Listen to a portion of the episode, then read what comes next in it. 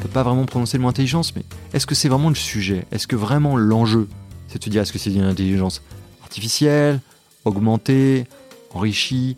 Qu'est-ce qu'on veut en faire? L'enjeu de la technologie, c'est pas de numériser l'existant, c'est de le transformer. Tu as toujours deux phases. Tu as la phase où tu fais ce que tu faisais hier plus efficacement, ce qui veut dire que quand ce que tu fais est con, tu seras plus efficacement con. Jusqu'au moment où tu te rends compte que peut-être justement c'est pas malin ce que tu es en train de faire, il faut faire différemment. Et, pour moi, c'est ça vraiment l'enjeu de la technologie. Écrire un bouquin, c'est une aventure qui te permet de te découvrir. Créer une boîte, c'est aussi une expérience hallucinante. Si tu crois pas profondément dans ce que tu es en train de faire, c'est tellement dur. Et en particulier en France en 2007. T'as tellement de gens qui on font un sport national de t'expliquer que ça ne se pourra pas et de détailler par A plus B pourquoi tu vas échouer, que crois-moi, faut quand même avoir la foi pour y aller. Quoi. Euh, les gens me reconnaissent la qualité de beaucoup bosser, ce qui m'étonne toujours parce que moi, vu que tout ce que je fais m'intéresse, sincèrement, euh, j'ai pas franchement l'impression de bosser, puisque de toute façon, voilà, je fais ce qui m'intéresse. Donc, euh, apprendre, c'est juste marcher, quoi. Être en mouvement, parcourir, faire le voyage, quoi. C'est juste ça apprendre pour moi, c'est faire le voyage.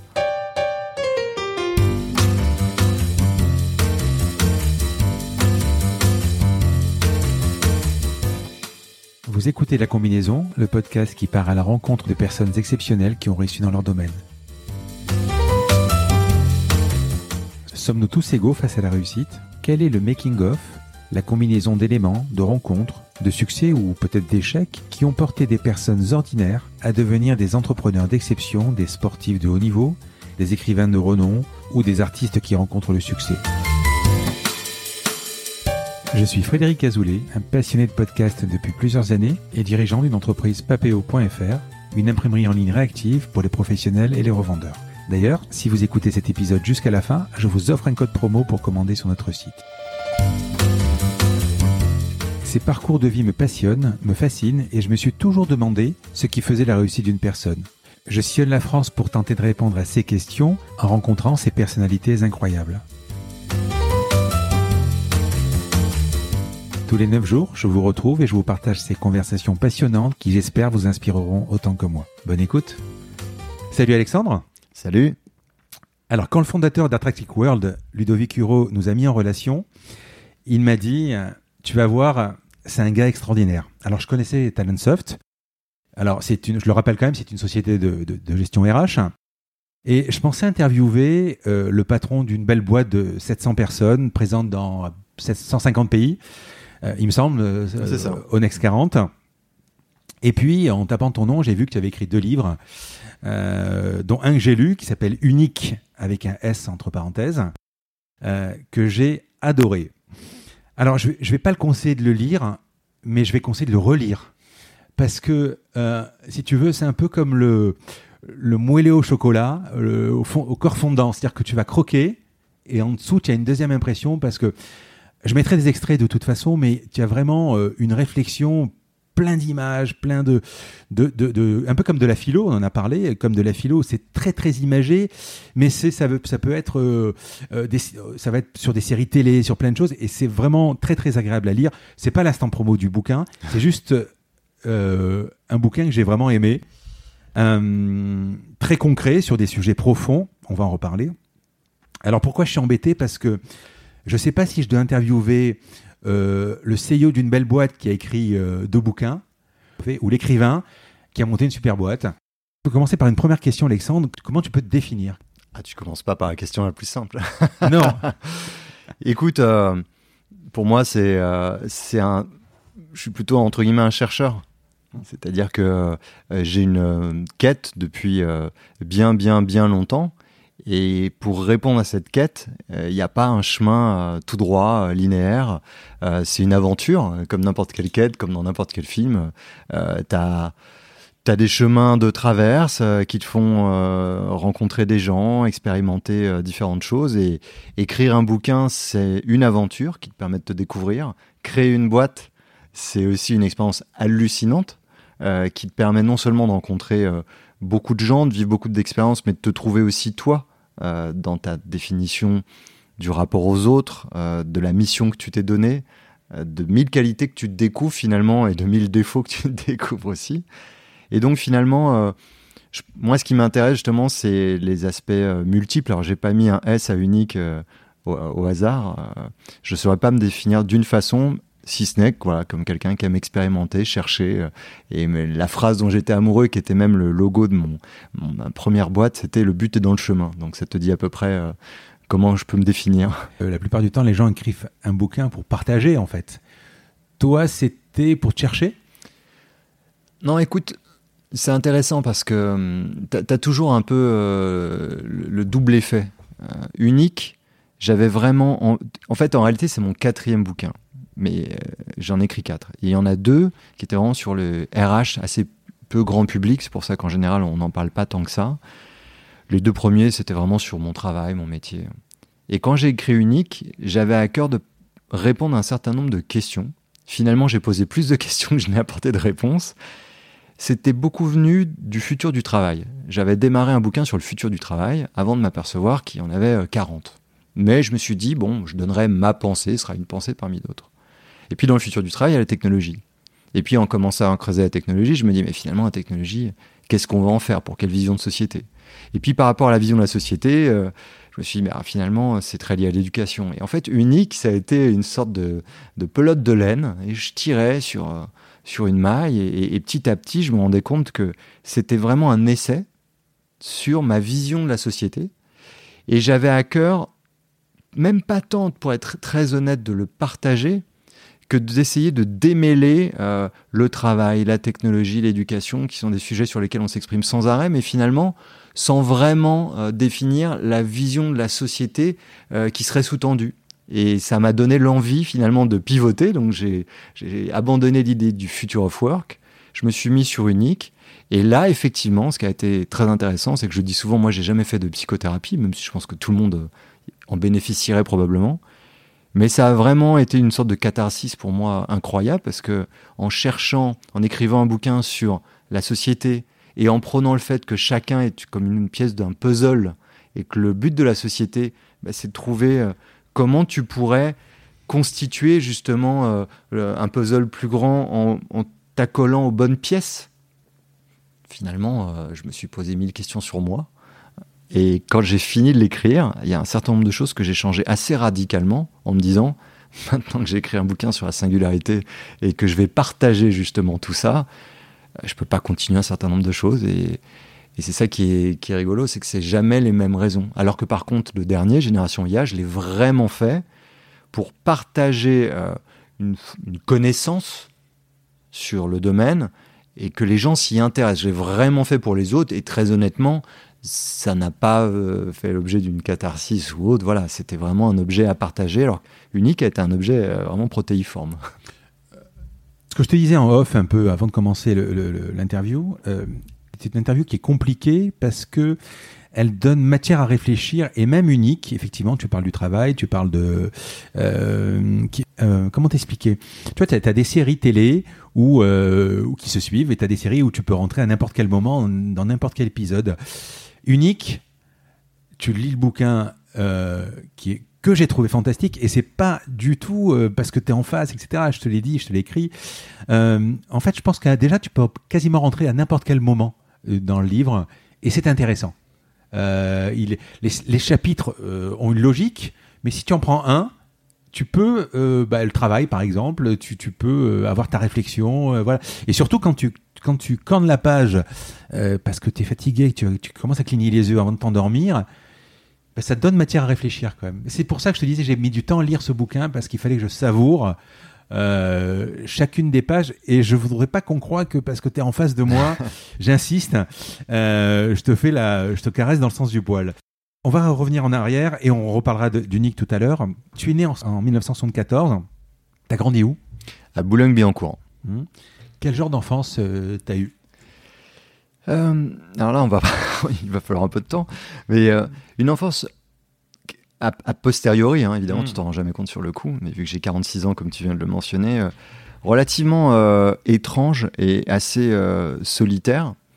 Parce qu'en fait, je, un des marqueurs de mon enfance, c'est quand même d'avoir détesté l'école, ce qui explique aussi un peu mon engagement dans l'éducation, puisque on essaye toujours de réparer un petit peu des choses qui nous ont pas plu ou qu'on aimerait euh, changer. Et, euh, et, parce que j'ai détesté euh, l'école, assez rapidement, j'ai essayé de trouver tous les moyens possibles pour y aller le moins possible. Ne voulant pas dire que je voulais pas en sortir avec des diplômes, parce que je venais d'une famille euh, qui me permettrait pas de vivre sans travailler, donc j'avais bien en tête qu'il faudrait que je me dote de quelques ressources pour faire mon trou. Mais en fait, j'ai assez tôt commencé à faire l'école à ma manière. Hmm. J'allais assez peu en cours, mais je prenais les bouquins qu'on me recommandait, je bossais dans mon coin. Du coup, euh, parce que malgré tout, il y a une forme de dictature un peu de, la norme, vu que tout le monde y va, quand tu es celui qui va pas, bah, on commence à t'en vouloir un peu. Sur le thème, bah, et toi, pourquoi tu vois tu vas pas? Et moi, je disais, bah, vous avez qu'à faire comment Vous avez qu'à pas y aller. Alors évidemment, euh, j'avais euh, ma mère qui me couvrait comme une forme de revanche sur une école qu'elle avait aussi assez mal vécue, donc elle me faisait sentir. Tu avais quel âge hein, quand tu as eu Bon, j'ai commencé euh, vraiment dès le collège. Euh, j'ai commencé à. Parce que alors le collège c'est un peu tard, mais sinon tu as quand même une double autorité. Tu as celle des parents et celle de l'État, parce que l'école est quand même Tout à fait, mais j'arrivais à trouver. En fait, pour être honnête, j'avais de très bonnes notes. C'est plus difficile de s'acharner sur le premier de la classe que de t'acharner euh, si les résultats sont pas là. Donc j'avais des bons résultats et ma mère de dire écoutez, il arrive quand même à s'en sortir. Donc évidemment, hein, j'étais quand même, je, je passais pas mon temps à la maison, j'avais pas un précepteur. Mais disons que j'essayais vraiment de faire mes écoles buissonnières parce que j'avais besoin de m'évader, j'avais besoin de comprendre les choses à ma façon. Et quand je te dis j'ai une enfance quelque part un peu bizarre, du coup, et un peu solitaire, c'est que j'avais vraiment euh, une vraie, euh, très introvertie. J'avais vraiment besoin d'être dans mon coin. Je lisais beaucoup. Euh, j'ai fait de la musique dès l'âge de 12 ans. Et dès l'âge de 12 ans, je commençais à composer. Alors là, je m'enfermais dans ma chambre. et c'était mon activité principale. Et donc, j'ai eu quand même une enfance a posteriori demain j'ai un enfant, je, souhaiterais qu'il soit un peu plus sociable que je ne l'étais. Quoi. Introverti, ça me semble, je l'ai lu effectivement, ça me semble euh, où tu as appris, euh, mais tu, moi je mets synonyme d'introverti avec euh, peu communicant en fait parce que tu es quand même très communicant, tu as une façon de parler, etc. Tu, euh, oui, mais alors. Peut-être appris aussi. Tu vois, il euh, y, a, y, a deux choses. Là, je suis devant un micro, tu m'as invité pour qu'on fasse ce podcast. Donc, euh, bien évidemment, si j'accepte, je vais pas me mettre dans mon coin pour le coup, face au radiateur et te faire la tête. D'un autre côté, si tu me voyais en soirée, je vais pas être celui qui monopolise la parole. quand en soirée, dans des cadres amicaux, on commence à me dire alors, Alexandre, qu'est-ce que tu fais, machin j'ai pas forcément envie de, de, me mettre très en avant. Euh, Réservé. introverti, ça veut dire que ma façon de me ressourcer, elle est euh, assez euh, solitaire. plus que de rencontrer 1000 personnes. Hmm. Et, et, ça, ça a quand même été un peu un, un, des déterminants de mon, de mon parcours. Et le paradoxe, c'est que autant je me ressource plutôt seul, autant je suis toujours hyper heureux si j'ai l'opportunité de, de, partager quelque chose qui me semble cool. Hmm. Et, ce qui fait que je communique tant et ce qui fait que je suis jamais stressé, euh, que ce soit devant une salle de 5000 personnes ou devant toi ou euh, dans le cadre de mon professionnel, c'est que je le fais pas en me disant est-ce que je vais être bien, est-ce que les gens vont me trouver machin, truc? J'ai vraiment envie de livrer quelque chose. Et quand tu as envie de livrer quelque chose, tu es naturellement communicant parce que tu, as à cœur de le donner. Tu as à cœur de voir si les gens le prennent, s'ils mmh. l'ont bien reçu. Donc Évidemment, je comprends intellectuellement que ça donne l'image de tout sauf quelqu'un d'introverti. Mais en revanche, euh, je reviens sur l'introversion, il y a une différence aussi avec les notions de timidité. Tout ça, c'était assez complexe l'humain. Moi, c'est vraiment ma façon de me ressourcer. Ce sera toujours seul devant mon piano ou une balade, euh, voilà, en solitaire dans la, dans la forêt. C'est plutôt euh, quand ça va pas, quand j'ai besoin de, de, puiser mon énergie quelque part. C'est plutôt comme ça que je vais le faire. Et, et du coup, bah, mon enfance s'est vécu un peu comme ça. Euh, donc autant te dire que j'étais pas le gars le plus populaire de l'école, c'était vraiment pas ça. À la fac, ça a été pire, puisqu'à la fac, tu as l'autorisation de pas y aller. Euh, même chose, bon, j'avais les résultats euh, corrects et j'ai fait mon bonhomme de chemin. Et finalement, c'est qu'au moment où, à la fois, c'était venu en même temps, vraiment, j'ai commencé à me produire sur scène en faisant de la musique et j'étais entrepreneur, que là, j'ai commencé à rencontrer, ça a été l'inverse dans ma vie. Là, j'ai commencé à rencontrer beaucoup de monde. Et au même moment, j'étais dans une association et j'allais au Népal aller rencontrer des personnes défavorisées. Donc en gros, de 0 à 27 ans, je me suis un peu fait mon parcours, tu vois. Je me suis un peu construit, je me, me suis un peu comme c'était une maison, tu vois. J'ai bâti ma maison. Et puis j'ai commencé à inviter des gens dans cette maison vraiment à 27 ans. Et là, j'ai commencé à recevoir pas mal de monde, tu vois, si je poursuis la métaphore. Il y a, eu vraiment 27 ans, c'était un âge un peu pivot, euh, socialement. Oui, parce qu'on va, le voir dans quelques minutes. C'est d'abord l'âge de ton premier job. Il me semble que d'après ce que j'ai compris, d'après ce que j'ai lu, tu as repoussé au maximum les études ou je sais pas, j'ai l'impression que tu es arrivé très tard. Ben oui, parce qu'en fait, euh, T'étais bien j'ai jamais voulu, euh, euh, quelque part, euh, appartenir, si tu veux, plonger dans le système. Qu'est-ce que j'appelais le système? Quelque chose qui te digérait un petit peu. Parce que, encore une fois, c'est ni vrai, il n'y a pas de vérité dans ce que je dis, c'est la façon dont je le percevais parce que j'avais vu mon environnement, ma famille, les amis de mes parents vraiment digérés par ce système. Tu vois, la- comme la matrice, tu sais, où Ouais. tu fournis l'électricité pour la matrice. Moi, c'est un peu comme ça que je percevais finalement la société. Et effectivement, ce qui était intéressant au travers de mes études, c'est que sur ce chemin un peu solitaire où tu fais ta recherche euh, jusqu'à la thèse, hein, tu peux être tout seul dans ton coin, euh, c'est presque recommandé, tu vois, bah, ça marchait. Et puis euh, est venu le moment où, bah, comme je te le disais, vu qu'il fallait bien que je subvienne à mes besoins, euh, il se pose la question qu'est-ce que je vais faire? Comment je vais pénétrer ce monde sans me perdre? Et en même temps, il y a eu euh, encore une fois l'entrepreneuriat et la musique, donc euh, c'est assez amusant de voir que jusqu'à ce moment-là, j'ai évité de plonger vraiment dans le système, puisque malgré quoi qu'on en dise, une thèse, c'est quand même un petit peu hors norme, en tout cas en France. Et puis après, bah, quand tu es entrepreneur en 2001, tu es encore un peu hors système, et en tout cas suffisamment pour que tout le monde te dise autour de toi, mais qu'est-ce que tu fous avec en plus un doctorat T'es t'es- c'est- t'es des risques inconsidérés d'être entrepreneur en 2001, si tout- surtout si tu montes une boîte de conseil euh, en management et que tu jamais mis les pieds dans une entreprise. Encore une fois, je serais parent, je dirais peut-être la même chose euh, devant mon enfant qui fait ça, mais moi à l'époque, ça avait du sens. C'était ma façon de pénétrer le système sans m'y plonger complètement. Quoi.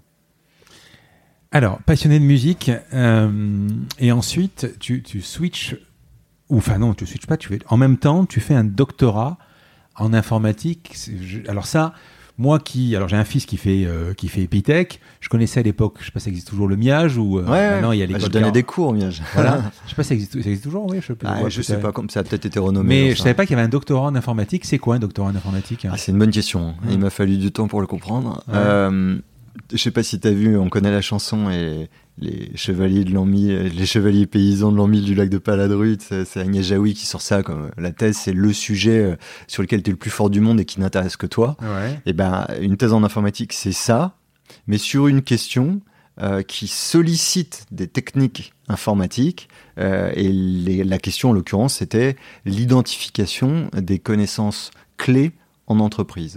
Dit autrement, le pitch, c'était euh, qu'est-ce qui fait la différence entre Coca et Pepsi du point de vue de ce qu'elles savent, de leur euh, capital humain, euh, du knowledge management, puisqu'à l'époque on appelait Mhm. ça knowledge management, on parlait pas de gestion des talents.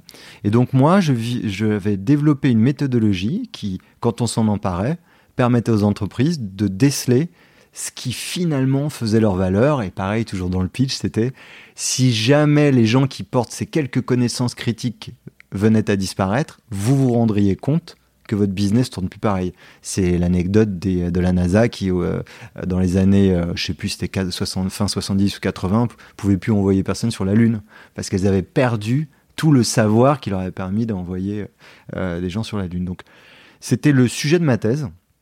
Et donc, j'avais développé effectivement toute une méthodologie. Et là où ça m'a. euh, alors, ça m'a mis dedans et ça m'a sauvé en même temps. Euh, parce que moi, j'étais pas passionné d'informatique, j'étais passionné d'humain. C'est pour ça que j'avais une spécialisation en intelligence artificielle. Et quand tu, fais un, euh, tu as un sujet avec le mot connaissance dedans, ben, t'es es fini. La connaissance, euh, t'es obligé de te plonger euh, chez les Grecs, Kant, Piaget, de bouffer tout ce que tu peux bouffer pour essayer de comprendre, mais qu'est-ce que c'est que cet objet étrange qu'on sait difficilement définir? Donc quand euh, mon directeur de thèse arrive et qu'il voit Sartre, euh, Kant euh, sur mon bureau, là où mes copains ont des bouquins sur la recherche opérationnelle, rebelote, tu es de nouveau un peu le, bizarre de ton laboratoire. Du coup, j'ai mon doctorat avec la meilleure mention, mais quand il s'agit que je passe maître de conférence, on me dit bah, Alex, tu as fait une thèse de gestion. Et quand je vais voir les laboratoires de gestion avec mon doctorat d'informatique, on me dit bah, Alex, tu as un doctorat d'informatique, on peut pas te prendre dans notre labo de gestion. Mais j'avais en tout cas voilà une méthodologie, et cette méthodologie, j'y croyais assez pour que ça motive, si tu veux, la création de ma première boîte. Et c'est ça que j'ai saisi dans ma première boîte.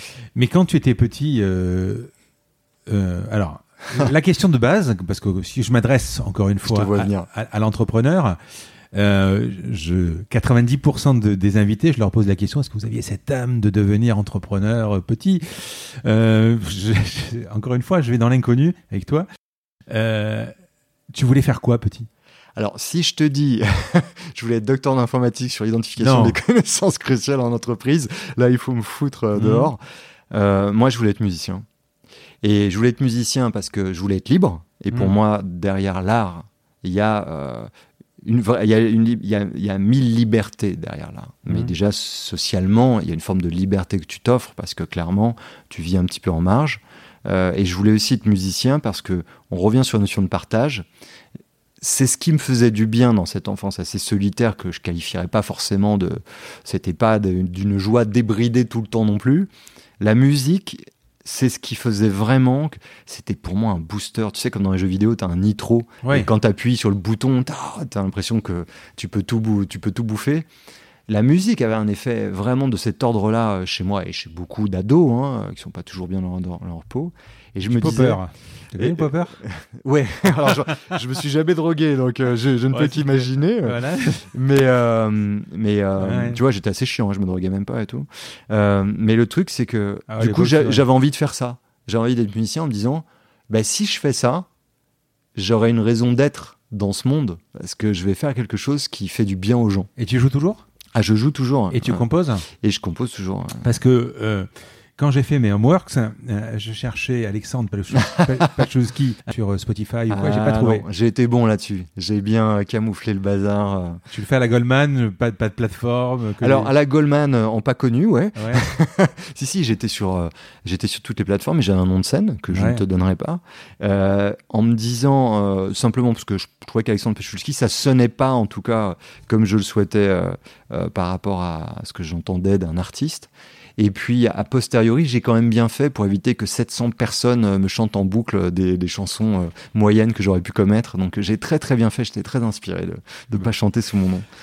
Allez, premier job, 27 ans, en 2001, sauf erreur, ça. euh, pour une boîte de, de conseil en, en- en RH. euh, donc là, tu vas concrétiser, euh, tu vas transformer ou euh, ce que tu as appris, plus ou moins.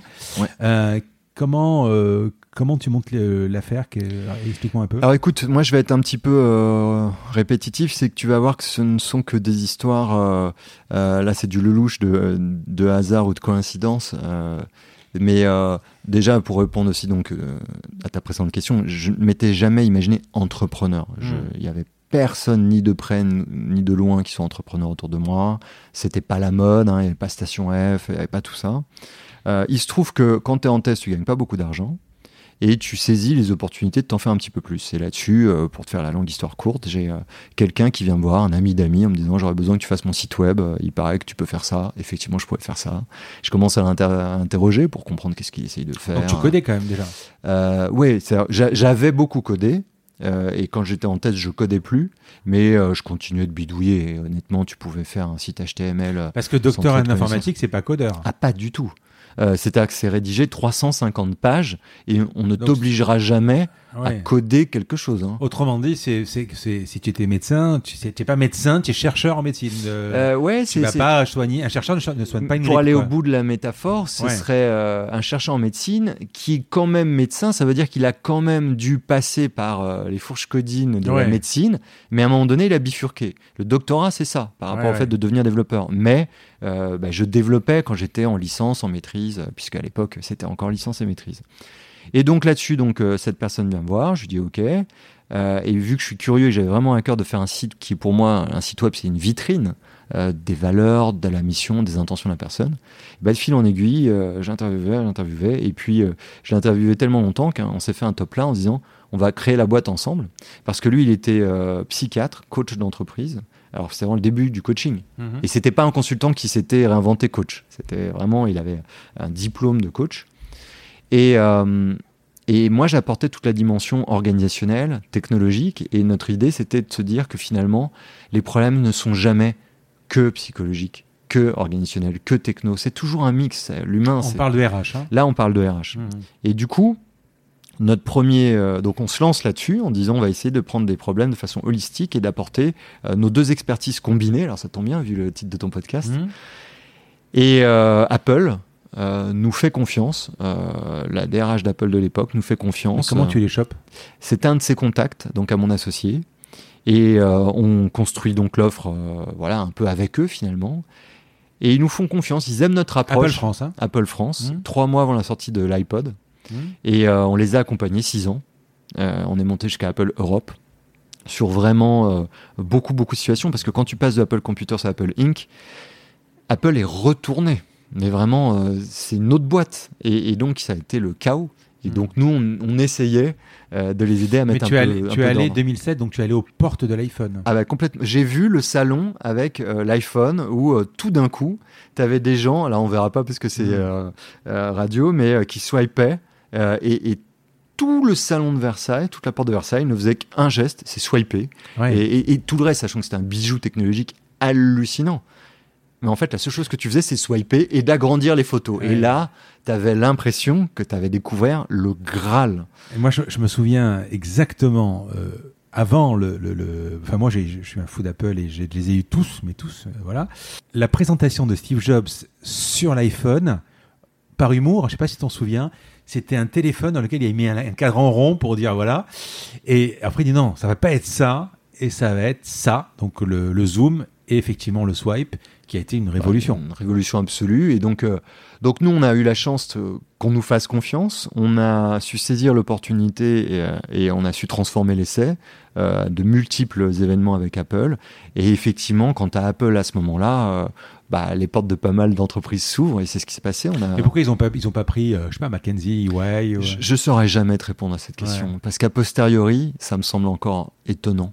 Tout ce que je peux te dire, c'est qu'en fait, je, et ça c'est intéressant, c'est que je crois que finalement, euh, euh, en l'occurrence, pour moi, c'était une rampe de lancement. C'est là où j'ai appris la RH. Il n'y aurait pas de talent de soft s'il n'y avait pas eu ça. Enfin, tout ce que je vais te raconter là repose finalement un peu sur ce choix, si tu veux, qui a été une sorte de, de tournant important dans ma vie. Ça se joue sur, sur des gens qui se regardent à un moment donné un peu à l'ancienne, même si le monde a changé. Ils se font une sorte de top là et se disent go. Et je suis sûr que tu poserais la question à la DRH de l'époque. Je suis pas sûr qu'elle saurait non plus te répondre parce que on n'avait aucune référence. En plus, j'étais nul en marketing à l'époque, donc j'avais pas fait un pitch hallucinant. Je crois que j'avais su démontrer que j'avais vraiment à cœur de bosser pour eux, que je comprenais leurs problèmes et que je les planterais pas.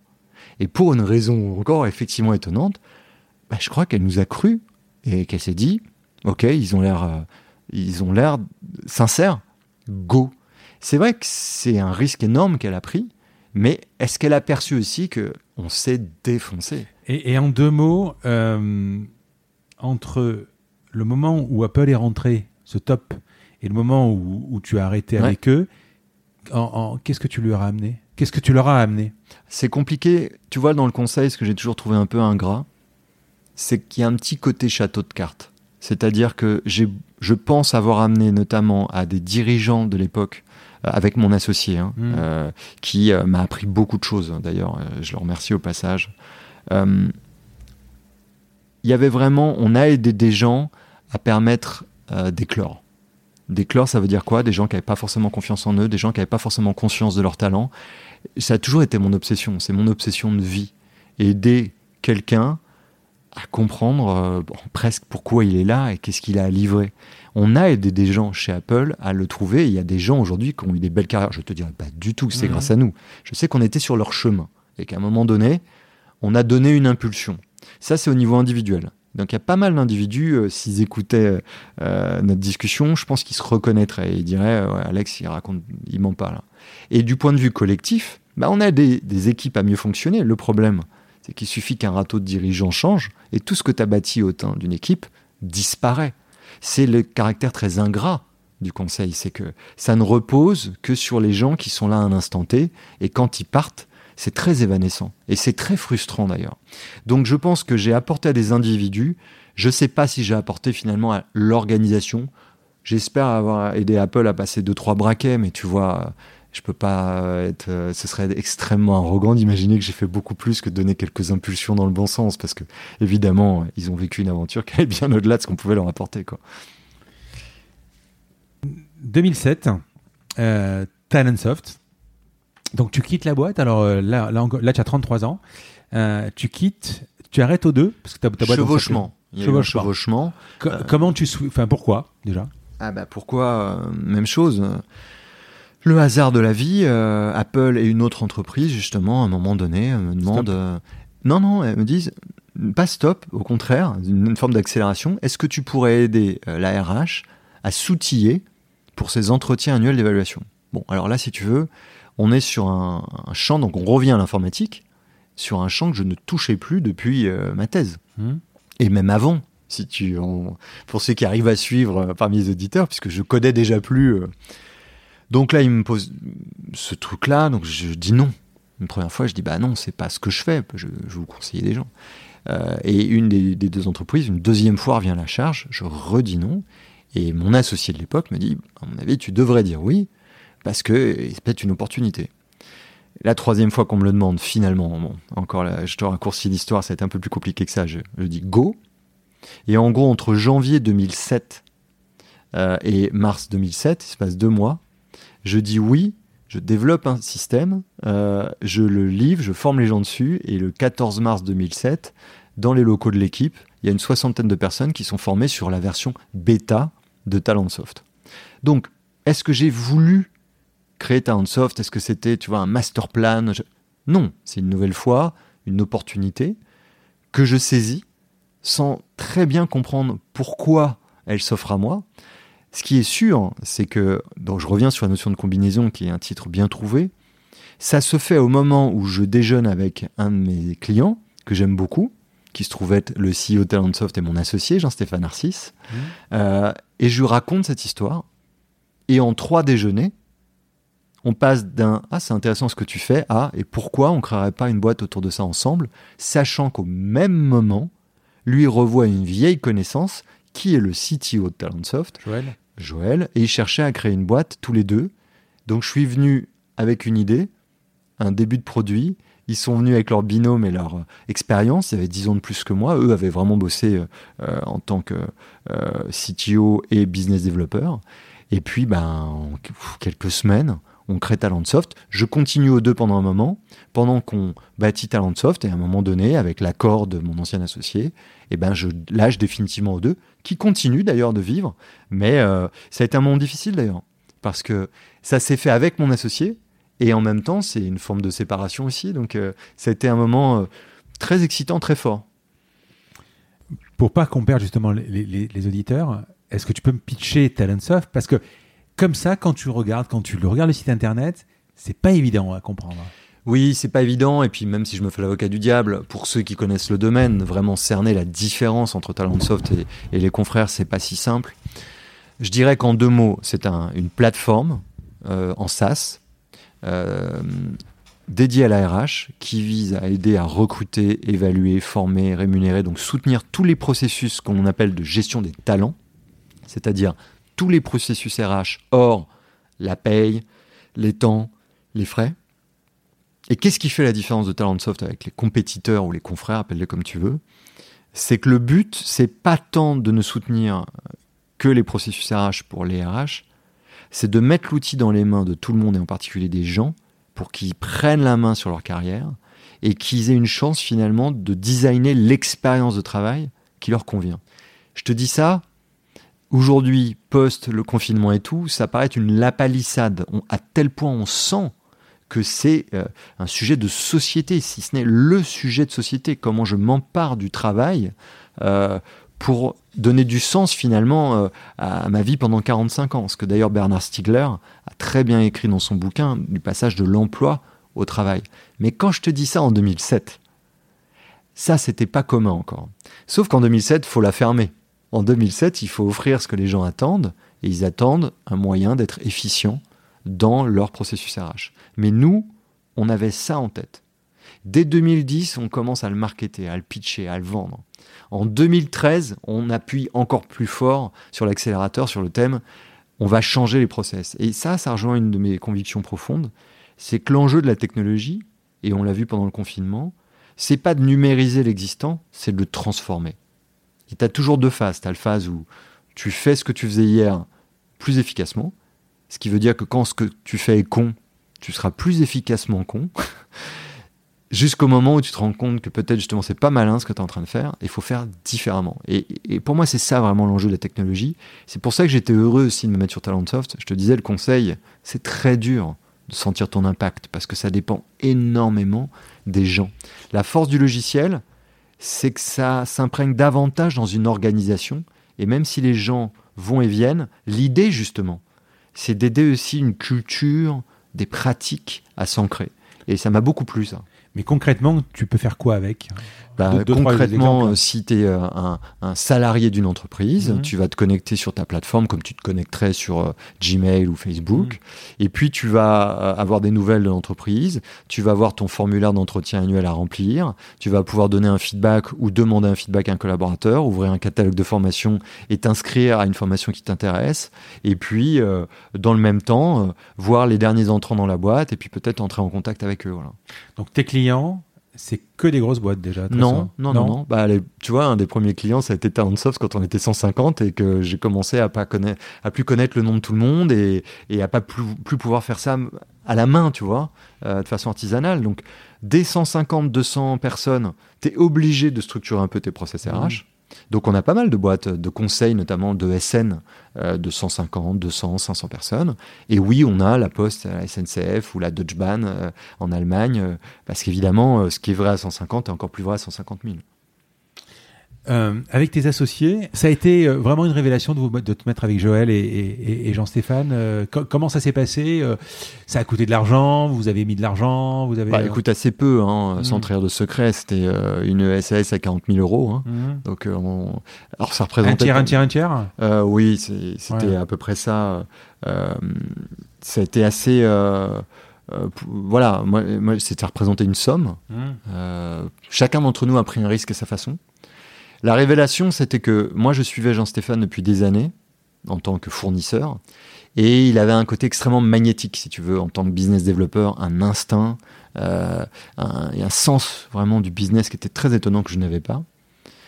Et lui me regardait très étrangement parce que, euh, un peu comme tu me, au début de l'interview, tu dis, euh, je sais pas par quelle bouche je vais le prendre. Bah, pour lui, ça rentrait pas tellement dans les cases. Un docteur d'informatique qui, faisait une boîte de conseil RH et qui aidait ses équipes euh, à se développer avec un aspect très psychosocial. Pourquoi un docteur en informatique fait ça? Donc, on, se regardait tous les deux, si tu veux, admiratifs, mais pas pour les mêmes raisons. Et euh, je m'étais pas dit, honnêtement, un jour, je ferai un truc avec lui. Par contre, il était vraiment, et il reste dans les quelques personnes où, vraiment, dans son domaine, je me suis dit, c'est, j'ai là à faire une star, quoi. C'est un gars qui va m'apprendre des choses. Et je pense que Jean-Steph pensait la même chose de moi, pour des raisons différentes. Et je ne connaissais pas Joël.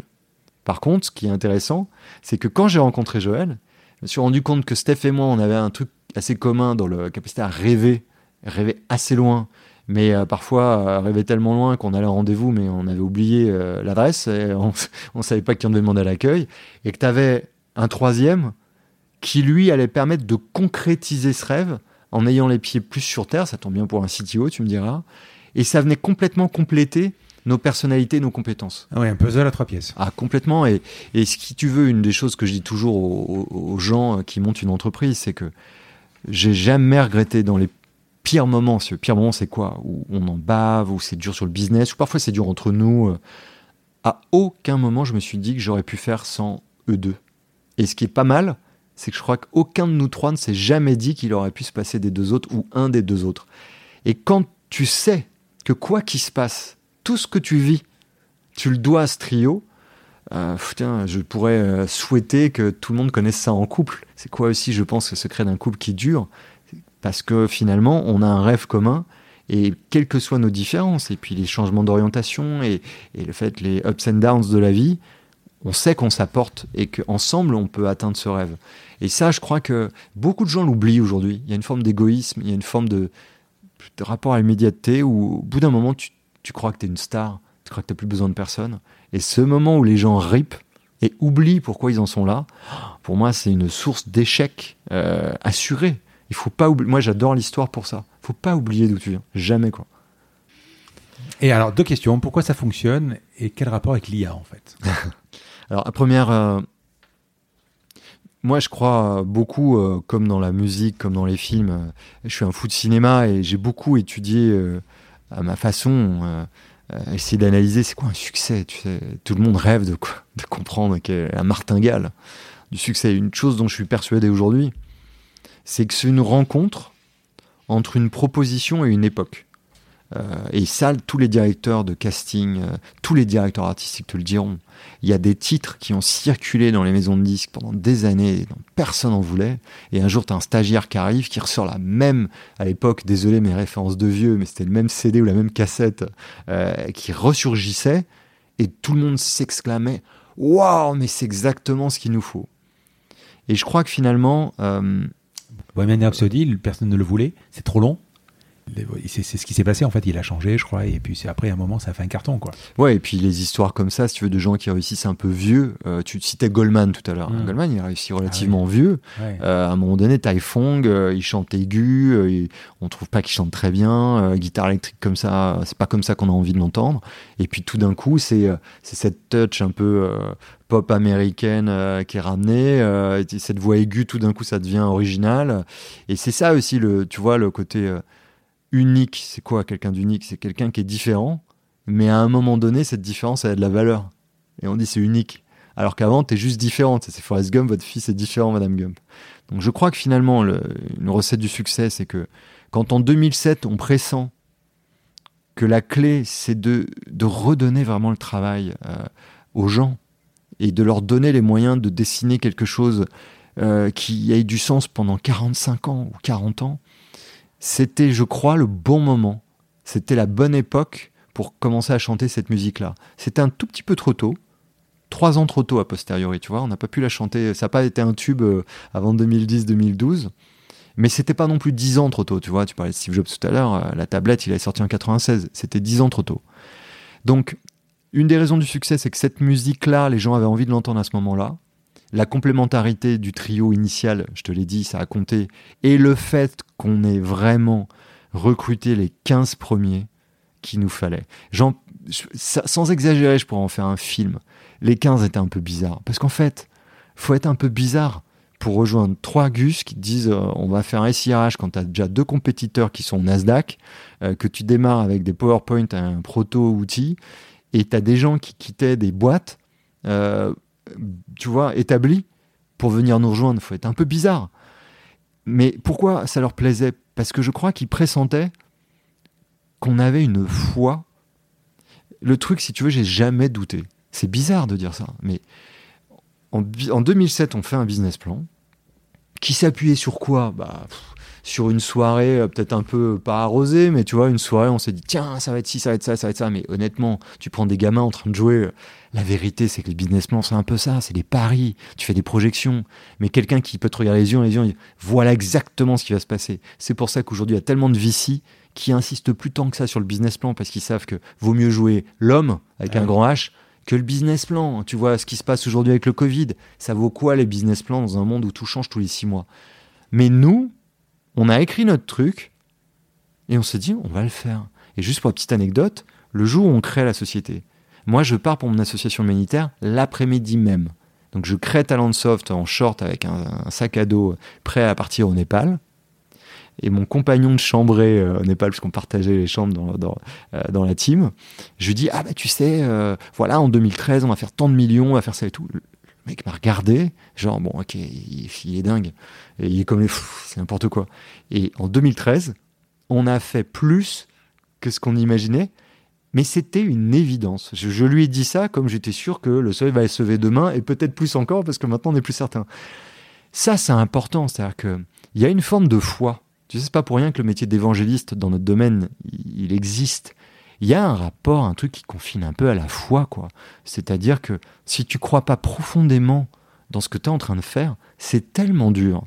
Et en particulier en France en 2007, tu as tellement de gens qui on fait un sport national de t'expliquer que ça ne se pourra pas et de détailler par A plus B pourquoi tu vas échouer, que crois-moi, faut quand même avoir la foi pour y aller. quoi. Donc tu déroules, tu déroules ça se, dé... enfin, ça, ça se passe. euh, Un an et demi un peu dur, hmm. euh, où justement les gens ont pu s'en donner à Tu m'as cœur pas joie. répondu sur l'IA. Alors, L'IA est venue plus tardivement. Plus Parce que déjà, avant 2012, l'IA, t'en entends pas parler dans le grand Ouais. public. Il a fallu euh, Google Brain et qu'on reconnaisse des chats euh, grâce à ce fameux algorithme euh, de machine learning qui avait d'ailleurs été créé par euh, Lequin, Benjo et Hinton en 95, hein, pour info. Mais il n'y avait pas les datas, il n'y avait pas la puissance machine. En 2012, tout est réuni. Euh, il commence à y avoir cet essor qui n'a fait que grandir. 2016-2017, DRH commence à dire, mais au fait, euh, vous pourriez faire une IA qui m'aide à trouver des profils. Et ça ne fait que depuis 3-4 ans réellement que les RH se questionnent sur, euh, on y reviendra peut-être, l'usage de l'IA pour leur propre pratique. Et donc à ce moment-là, Joël, qui se trouve aussi avoir fait de l'IA à Carnegie Mellon dans ses études, et moi, un doctorat sur cette spécialisation, on se dit waouh, incroyable, c'est revenu, go, on a mille choses à faire. Donc en fait, l'objet de l'IA chez Talentsoft est très simple. C'est un, aider les organisations et les individus à avoir une image plus fidèle d'eux-mêmes, notamment sur les compétences qu'elles véhiculent. Parce que crois-moi ou non, mais je trouve que les gens se connaissent très mal quant à leur potentiel, leur talent, et les organisations encore plus mal. Donc ça, c'est le premier enjeu, essayer finalement d'aider les humains et les organisations à mieux se connaître. Et le deuxième, c'est créer des opportunités qui seraient peut-être pas produites sans ça. Donc moi, c'est plutôt une IA qui vise à transformer ce qu'on fait et créer des possibles euh, nouveaux, plutôt que d'automatiser, si tu veux, l'existant, parce que je considère que ce serait vraiment une sous-utilisation de l'IA que de demander de faire comme nous, humains, on fait. Je pense que à bien des égards, on aura des choses à apprendre de l'IA. Euh, vous avez levé quasiment, euh, il me semble, 80 90 millions d'euros. Euh, 150 pays. Vous avez des concurrents? Ah oui Ouais, C'est qui les concurrents? Écoute, ça a toujours été des gros Américains. Euh, je te disais, quand on a été créé en 2007, on avait deux, euh, Taleo et SuccessFactors, qui sont successivement fait racheter par Oracle Mhm. et SAP. Euh, Il y en a un troisième. Vous êtes inspiré d'eux? Je pourrais te répondre oui, parce que normalement, quand tu crées Ouais, une boîte, il faut benchmark. benchmark. ouais. La vérité, c'est pas tant que ça. Et en France, que- il y en a Non, en France, il y en a. Il y a, des Par petits, contre- il y a plein de petits acteurs de niche, attention. Mais là, tu me parles des concurrents, c'est-à-dire des gens. C'est comme si je te disais, c'est les gens que je croise en finale de Grand Chelem. eh, Il y en a quatre. Non, non, mais quand, quand je reçois Firmin de Payfit, par exemple, il y a des concurrents. Enfin, il y en a un aux États-Unis, mais son concurrent principal, c'est l'expert comptable qui fait la paye lui-même. Oui, c'est ça. C'est Donc, c'est-à-dire que toi, pour moi, ça pourrait être plus être un partenaire. Il y a, il y a- de toute façon, aujourd'hui, tu sais, tout le monde est, Tu- tu peux- est ce, que tu fais, compétiteur. ce, que quoi. tu peux, ce que tu fais toi, tu peux le faire manuellement. En fait, tu peux le faire, mais ça va te donner. Oui, des- mais pas pour beaucoup de gens. Et voilà. Euh, oui, oui, je peux. Si je suis tout seul et que je veux recruter un deuxième, j'ai pas besoin de talent soft. Mais si on est 150 et qu'on veut devenir 200, euh, il vaut mieux commencer à être outillé. De fait, euh, Payfit adresse très très bien son marché. Je pense que c'est un très bon Mm. outil. Euh, et, et je pense que Talentsoft, effectivement, on n'est pas face à Payfit, puisque aujourd'hui, les, euh, les organisations qui veulent s'outiller savent si elles ont plutôt besoin d'un Talentsoft, plutôt besoin d'un Payfit. Mais tu sais, Payfit qui grossit, peut-être que demain, c'est mon concurrent le plus dangereux et il sera français, et tant mieux. À date, on n'a que des concurrents anglo-saxons. Donc, à limite, un, un concurrent européen ou un concurrent français serait, serait une bonne nouvelle pour euh, l'Europe ou la France. hein. Alors, euh, 2000 clients, ça signifie que dans 150 pays, ça, ça signifie que c'est euh, des grosses factures en fait. Enfin, c'est dire, c'est pas des, tu t'adresses pas, c'est pas un truc en SaaS à, à 30 euros par mois quoi. Euh, non, le, le- le truc, effectivement, on est plutôt sur des, euh, des grosses factures euh, qui restent assez faibles. Par exemple, à l'allure du CRM. Les Mm. gens dépensent encore beaucoup plus d'argent en CRM qu'en ERM, si tu prends Employee Relationship Management ou CRM au sens Candidate Relationship Management. Donc, c'est évidemment des gros billets. c'est pas une ligne Sage pour un cabinet comptable à 30 personnes, mais c'est simplement lié au fait qu'on outille des gros volumes. En fait, par personne, c'est pas si coûteux. Euh, ça devient coûteux quand euh, la Poste outille 240 000 agents. Mais je te laisse imaginer Ouais. que c'est pas le même prix pour 10 ou 240 000. Bah, plus tu prends de Mais gens. c'est une sorte de, c'est une sorte de Salesforce. euh, Ah, c'est le Salesforce de la RH. Tu peux le pitcher comme ça. D'accord. Et d'ailleurs, pour information, je n'ai pas benchmarké mes concurrents. J'ai benchmarké Salesforce. Parce que c'était le premier outil vraiment star avec un pur modèle SaaS. Ouais. Parce que Marc Benioff est un génie. Ouais. quoi qu'on en pense. Pascal-Alex Daillon, qui a été racheté et qui est le patron produit, euh, et aujourd'hui qui est évidemment euh, un des numéros 2 ou numéro 3 de, de Benioff, euh, était un Français à la tête d'un produit. C'est lui qui a fait Chatter. Donc pour moi, qui suis Chief Product Officer, c'était une inspiration infinie. Et donc, j'ai beaucoup, beaucoup, beaucoup regardé Salesforce, moi. Est-ce que tu pourrais aller, Talentsoft pour aller sur le. Ben, que le B2C finalement. Autrement dit, être au service des candidats ou, bosser avec Pôle emploi ou euh, tout ça Alors, on est au service des candidats puisque, comme je te le disais, on a notre suite fait aussi du recrutement. Mmh. Donc, de fait, on outille les sites carrières pour des entreprises pour qu'elles recrutent. Mais si on pense B2C, je le prends un peu différent. Pôle emploi, c'est un client et on fait des choses aussi avec elle, mais pour ces agents pas pour les chercheurs d'emploi. En revanche, c'est intéressant que tu me demandes ça aujourd'hui parce que on a une vraie ambition euh, finalement d'aller sur du B2C. À quel titre? Si le B2B nous fait vivre et permet de soutenir notre business model, pourquoi ne pas offrir notre logiciel pour des gens qui en bénéficieraient mais qui ne peuvent pas se permettre de se l'offrir? Et donc j'ai vraiment à cœur sur cette décennie euh, d'agir pour ceux qui ne peuvent pas payer Talentsoft mais à qui ça pourrait bénéficier. Et c'est tout à fait entendable par des actionnaires. On a Goldman Sachs euh, au capital, mais à partir du moment où on assure la croissance sur laquelle on s'engage, personne ne prendra ombrage au fait qu'on fasse un peu plus. On va parler d'IA. Alors, parlons d'IA. Donc, alors, j'imagine que, celle de tes études enfin, elle n'a rien à voir avec celle d'aujourd'hui. Ah, je te confirme. C'est, euh, Alors, euh, juste, euh, juste, excuse-moi, je t'inquiète pas, je vais pas me lancer sur une terre de 10 minutes, mais juste pour qu'on comprenne bien. Moi, l'IA, c'était l'IA dite symbolique. C'était l'IA originelle, si tu veux, de 1956, où en gros, on essayait d'être plutôt sur des approches formelles. Et en deux mots, est-ce que je peux mettre dans une machine des connaissances, des raisonnements qui seraient ceux que toi, humain, tu aurais conduit. Et donc, il y avait une vraie. C'était de la psychologie cognitive, de l'anthropologie, de la sociologie. J'ai fait des études de tout ça pour comprendre euh, vraiment, en termes de sciences cognitives, comment on fonctionnait, comment on pensait, comment on prenait des décisions.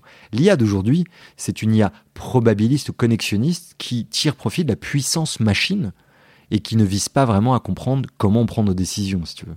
Donc, oui, ça n'a plus rien à voir. C'est une autre IA. Alors, celle qu'on connaît, celle que le grand public connaissait, effectivement, on en a parlé tout à l'heure, c'est celle de K2000, par exemple, avec Kit. Je sais pas, Al, Al, Al 9000, 2001. On dit Al, oui, Al 9000 2001 ou Jarvis, mmh, d'Iron Man. Euh, alors pour moi, l'IA, euh, elle est là pour nous, pour nous aider dans plein de domaines, nous, nous, en fait, hein, euh, euh comme une sorte d'exo-cerveau. Hum, aujourd'hui, dès qu'on parle de start-up, on, on entend parler d'IA, de machine learning, de deep learning. Alors aujourd'hui, est-ce que tu peux me dire ce que c'est l'IA et surtout, surtout, est-ce que c'est une croyance euh, divine ou un jour ça va exister vraiment? Alors, ça existe déjà. C'est l'edge. Mais on est très loin déjà par rapport à ce que tu viens de dire. Euh, tout à l'heure, tu sais, je te parlais des, coachs et des consultants. En 2000, hmm. il a commencé à avoir une vague de coachs et tous les consultants se sont dit tiens, un coach, ça a l'air de plus faire vendre. Du coup, je vais dire que je suis coach. Bah, L'intelligence artificielle, il se passe malheureusement la même chose en ce moment. Tu prends un algorithme, tu prends euh, ce qu'on appelle de l'analytics, hmm. c'est-à-dire une façon de corréler des données et puis, euh, à partir du moment où ça te pousse un résultat que l'humain comprend pas, il le comprend pas simplement parce qu'on n'a pas la même puissance machine et on ne sait pas exactement quelles données ont été corrélées, on va dire ah, bah ça c'est de l'IA. IA, ça veut dire pour beaucoup aujourd'hui un résultat que l'humain va pas comprendre et s'il comprend pas, on pourra dire que c'est une machine euh, qui est intelligente, qui a... c'est pas du tout ça quoi. Aujourd'hui, tout est IA. Tu commandes une pizza, il y a de l'IA dedans. Il y a un paquet de conneries. Une calculatrice qui fait 2 x 3, c'est une IA en fait. Non en fait, euh, parce qu'en fin de compte, un humain a programmé le fait que quand tu fasses 2 fois 3, elle te renvoie 6. C'est programmé. L'IA, dans l'acception d'aujourd'hui du machine learning, c'est le fait qu'elle te donne un résultat que toi, tu n'as pas rentré, mais à partir des données que tu lui as fournies, elle est capable elle-même de savoir que 2 fois 3, ça fait 6, sans que tu ne lui aies jamais rentré que 2 fois 3, ça faisait 6. Elle a déduit elle-même, si tu veux, de, tout ce que tu lui as donné, une nouvelle ou déduit ou induit une nouvelle connaissance. Donc l'idée en deux mots du machine learning, c'est une notion d'apprentissage automatique, ça reviendrait à un algorithme qui est capable à un moment donné d'exécuter une ligne de code et de fournir un résultat qui n'avait pas été rentré euh, in extenso euh, tel quel par euh, son concepteur. C'est là où il y a de l'IA. C'est quelque chose qui n'était pas, entre guillemets, préprogrammé. Mais il y a deux types d'IA. Il y a l'IA où on est vraiment sur ce qu'on appelle de l'apprentissage supervisé. C'est ce que tu fais tous les jours quand tu likes un post, quand tu aimes une musique, quand tu ouvres un article sur Amazon. Ça, ça fournit une donnée que cette chose-là t'intéresse. Si tu la l'ouvres 50 fois, ça donne une donnée ça fournit une donnée différente. Si tu l'achètes, ça fournit encore une donnée différente. Et ces données-là visent à classer ce que tu aimes et ce que tu n'aimes pas. Là, c'est supervisé parce que c'est toi qui dis en fait j'aime, j'aime pas. En fonction du fait, tu vois, dans Spotify, il y a les listes qui sont faites pour toi. À chaque fois que tu passes, sans le savoir, tu dis ça, je n'aime pas. Du coup, l'algorithme qui est derrière le classe et la fois d'après, en fonction de la similitude entre la musique que tu as poussée euh, vers j'aime pas et une nouvelle musique, il essaye de trouver euh, de la similitude. Et si c'est similaire, il va dire a priori, il n'aimera pas, je lui pousse pas. Ça, c'est un apprentissage supervisé. Et le non supervisé, ça reviendrait à ce que tu balances une foultitude de données sans jamais faire j'aime, j'aime pas. Et à partir de toutes les musiques. C'est le machine learning, ça. Alors, c'est le machine learning. Euh, et tu as même donc derrière ça du deep learning, donc qui est un sous-ensemble du machine learning. Euh, l'idée du deep learning qui est si puissant, c'est qu'en fin de compte, on va créer un modèle où tu vas regrouper les titres entre eux sans jamais savoir j'aime, j'aime pas. Il n'y a pas de label, il n'y a rien. Il y a des regroupements. Et quand, par exemple, tu cherches, euh, pour revenir à la RH, des profils de gens compétents, bah, pour revenir à ce que je disais sur les exemples, soit tu pousses des profils à des gens et ils te disent euh, à Tinder j'aime, j'aime pas, soit tu balances tous les CV que tu as à disposition depuis 10 ans et la machine va s'accommoder pour regrouper et quand un nouveau CV arrivera, elle saura le mettre dans une catégorie X ou Y, ce qu'on appelle un cluster par exemple. Et donc l'idée c'est que là, elle se crée un modèle toute seule sans que ce soit toi qui l'éduque. Et après, là où de, nouveau il y a une touche humaine, bah, c'est qu'en fonction du fait que tu prennes son résultat ou pas, on va pouvoir ajuster euh, les paramètres. Donc, ce qui est intéressant, c'est qu'aujourd'hui, tu as une IA qui apprend de façon euh, suivie, comme tu ferais avec un enfant, et puis tu as une IA qui apprend un peu par elle-même. Tu vois, après, on pourrait détailler l'aspect un peu apparemment magique du par elle-même. Et ce qui est intéressant dans cet aspect par elle-même, c'est qu'en en se construisant un modèle, bah, elle va te fournir un peu un miroir de ce que tu lui as fourni. Et quand je te disais, ça permet à une organisation, à un individu, bah, d'apprendre des choses sur lui, parce qu'effectivement, si tu fournis des données, par exemple, sur les gens que tu embauches, bah, une IA va te parler des gens que tu as embauchés finalement, parce qu'elle va les regrouper, et tu vas te dire, mais non, c'est pas du tout ça.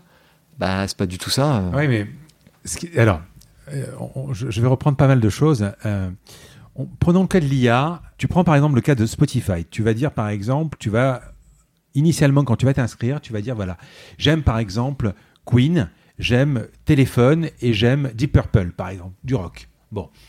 Euh, effectivement, dans les premiers temps, il va te proposer que du rock, que du rock, que du rock.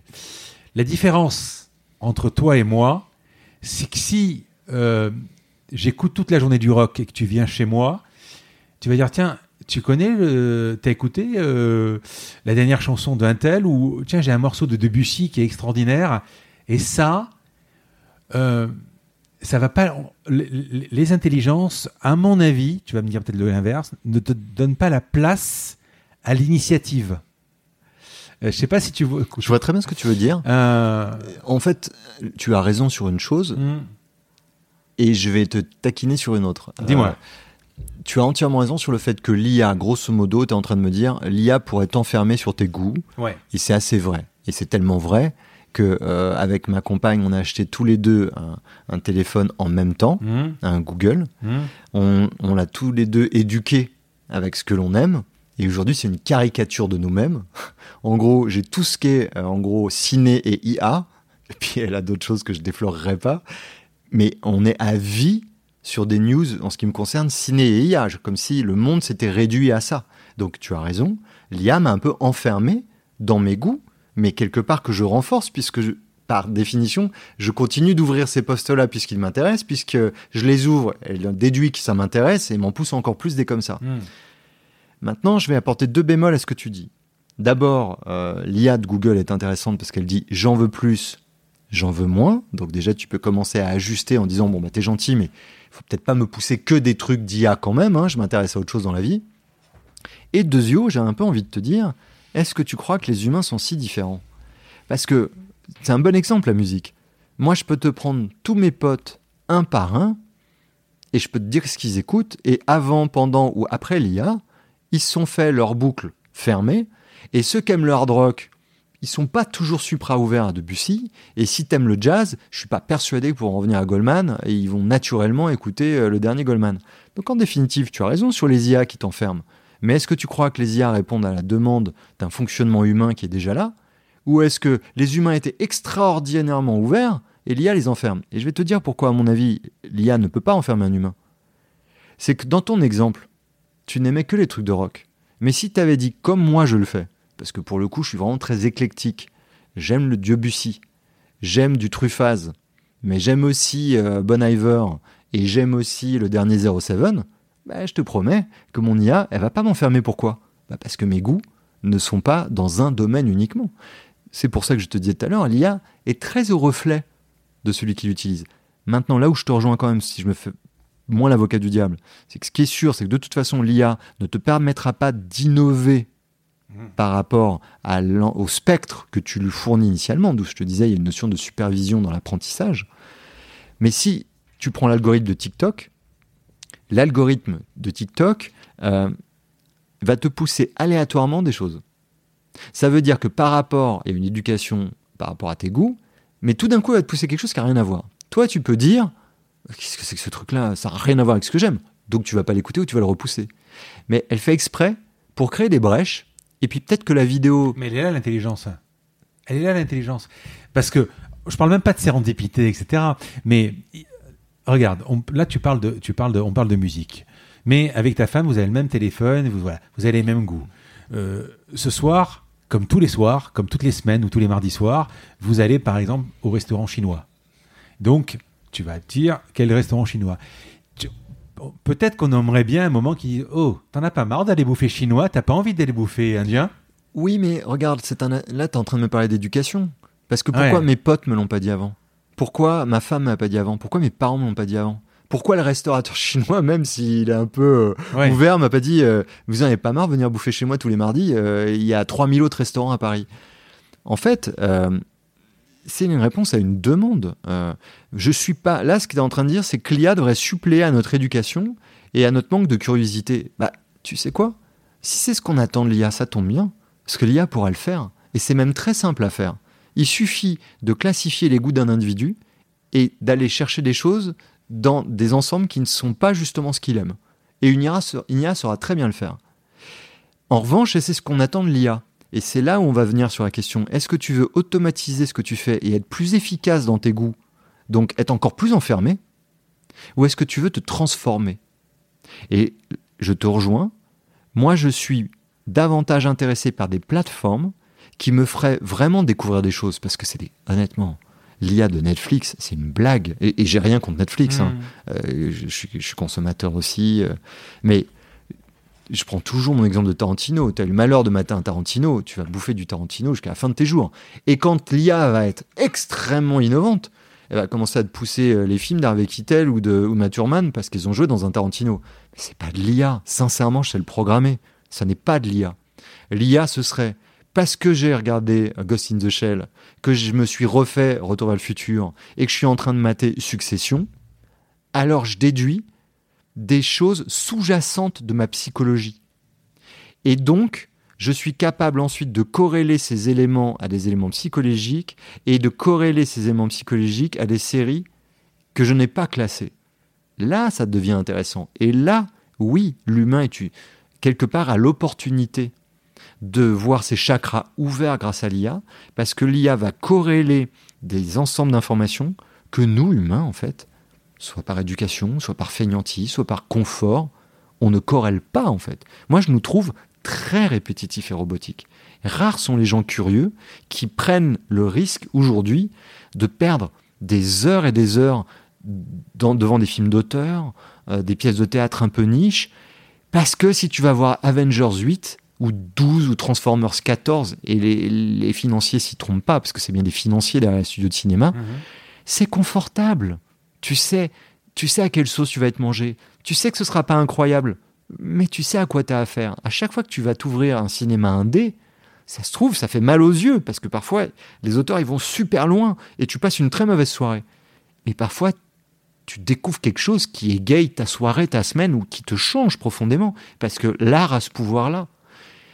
Qui aujourd'hui est prêt à perdre des soirées entières, à prendre ses risques de regarder ce cinéma indé ou ces pièces de théâtre super niche bah, T'as qu'à voir les chiffres, et t'auras la réponse, et tu verras que l'IA n'y est pour rien là-dedans. Donc, là, tu touches du doigt quelque chose, moi, qui me passionne, c'est ce que j'ai mis dans Génération IA. By the way, je l'ai écrit pour ça, Génération hmm. IA. C'est que je suis convaincu que l'IA est l'opportunité pour l'humain de le pousser dans ses retranchements et de lui dire Hé, si c'est pour faire ce que tu es en train de faire, au travail, dans tes relations amoureuses, où c'est toujours la même femme, c'est toujours le même homme qui te séduit, c'est toujours la même relation que tu répètes, c'est toujours le même échec. On n'a pas besoin d'humain pour faire ça. Une machine peut le faire. Un humain, il devrait être un peu plus imprévisible. Mais alors, oui, je suis d'accord. Alors, si on simplifie, avant que je te rencontre, euh, évidemment, j'ai mon idée sur l'IA, j'avais mon idée sur l'IA, etc. L'IA, de base pour moi, effectivement, d'abord, il y, a, des questions de loi de Pareto et compagnie, parce que je pense que Netflix, aujourd'hui, s'il te propose ça, c'est que, bon, évidemment, tu as fait tes choix initiaux, mais ensuite, euh, parce que euh, tu as regardé Silicon Valley, euh, la série sur il va te proposer euh, l'autre série informatique ou euh, enfin je sais plus il y a une autre série voilà ou quand tu vas regarder House of Cards il va te proposer un autre truc sur sur la Maison Blanche. Bon c'est presque du il y a quand même beaucoup de machine learning. L'humain et je fais rapport avec ton bouquin tu parlais de relations amoureuses. Voilà. Le machine learning c'est quoi? Le type qui se fait larguer 20 fois par sa femme parce qu'il est jaloux ou parce que euh, il est il est il est pas sympa, euh, il est pas il pas cool ou parce qu'il il est casanier, etc.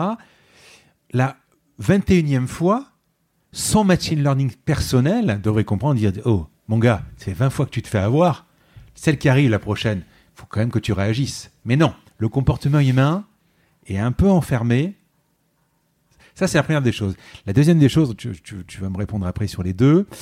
La deuxième des choses, c'est que l'IA a besoin de data. Mhm. Moi, euh, si euh, je vis dans un pays où euh, il fait 100% beau, aujourd'hui on est à Paris, il pleut. Je sors, j'ai pas pris de, parapluie de capuchon. Je sors de capuche, je sors, je prends la pluie.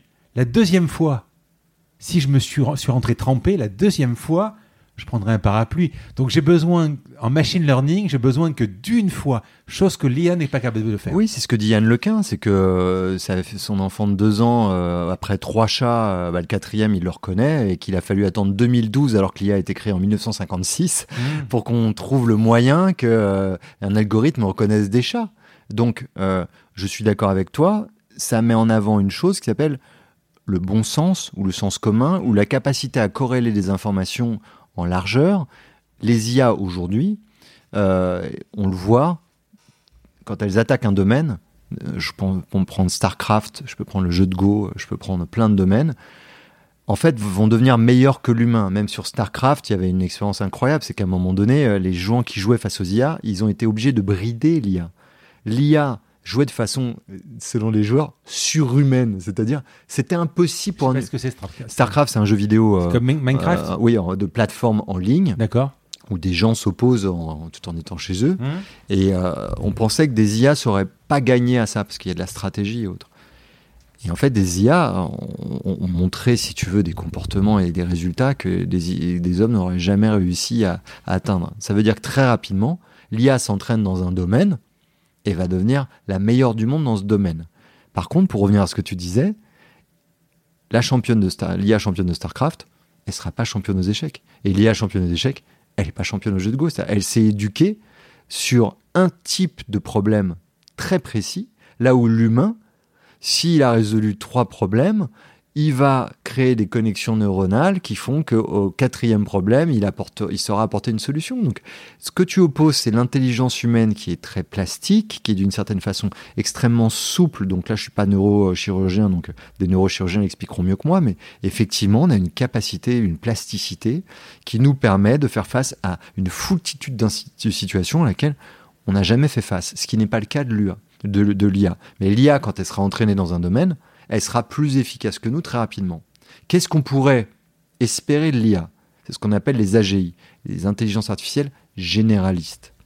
C'est des IA qui justement sauraient corréler des informations de domaines différents pour résoudre des problèmes qui ne confinent pas à un type d'expertise, mais qui combinent des expertises de plein de domaines différents, ce que Peter Drucker appelait des connexions. C'est-à-dire, il disait Einstein, c'était pas le plus grand des physiciens, c'était pas le plus grand des mathématiciens, mais il a su combiner les deux disciplines pour faire Einstein.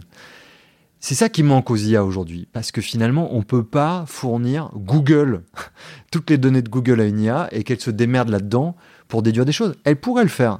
Elle risque de déduire des choses un peu bizarres. Est-ce qu'il se pourrait que demain, la puissance machine, l'ordinateur quantique, arrive à faire ça. Moi, ce que je peux te dire. On parle de 2029. Ce que je peux. Alors, 2029, avec la singularité selon Ray Kurzweil, ou ce moment où justement des IA seraient aussi intelligentes. C'est le test de Turing, hein, c'est ça hein Ouais. Euh, on va l'expliquer après. On va l'expliquer après, ouais. Moi, ce que je peux te dire, Frédéric, je ne hmm. je me prétends pas comme euh, futurologue. Hmm. Ce que je sais, c'est que la victoire d'AlphaGo au jeu de Go, hmm. C'est un des euh, jeux des plus difficiles. Oui, en 2016. Quand ça arrive, donc je fais mes études moi en 1995-2000, on me dit ça n'arrivera jamais. Ça n'a pas pris 50 ans. Hmm. Ça a pris une grosse vingtaine d'années, 20 ans. Et en 20 ans, c'était plié. Que je te dis aujourd'hui, ça se pourra pas.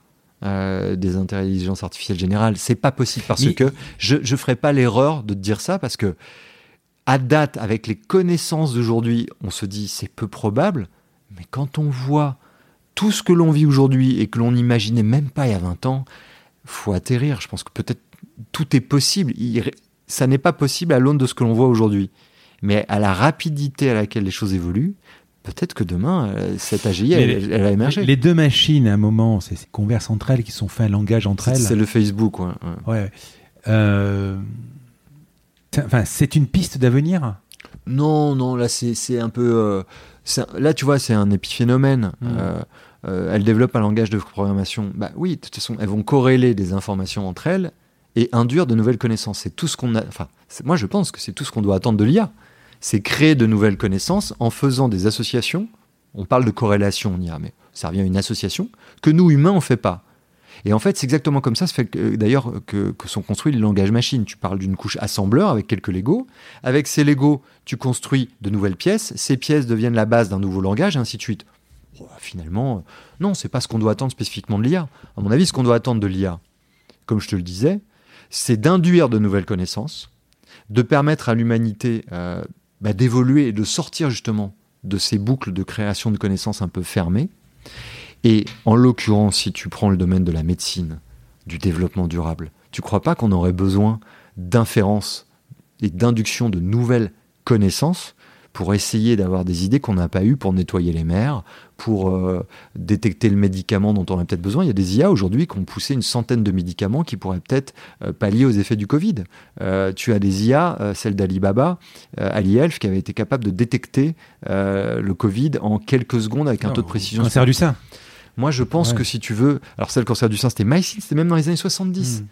Par contre, ce qui est non, mais qui, alors après, c'est aussi du machine learning, c'est-à-dire qu'elle va avoir euh, euh, 5 000, 10 000, 30 000 mammographies et elle va aller repérer la, minuscule tumeur avant même que l'œil de Oui, mais c'est pour ça que je te dis que hmm. dans, un, dans des champs d'expertise donnée aujourd'hui, je pense qu'il n'y a quasiment pas de domaine où euh, l'IA ne sera pas capable de. Alors, tu pourrais m'arguer la créativité. Oui, mais alors par exemple, euh, le domaine musical, une IA, bon, une IA aujourd'hui sait composer de la musique.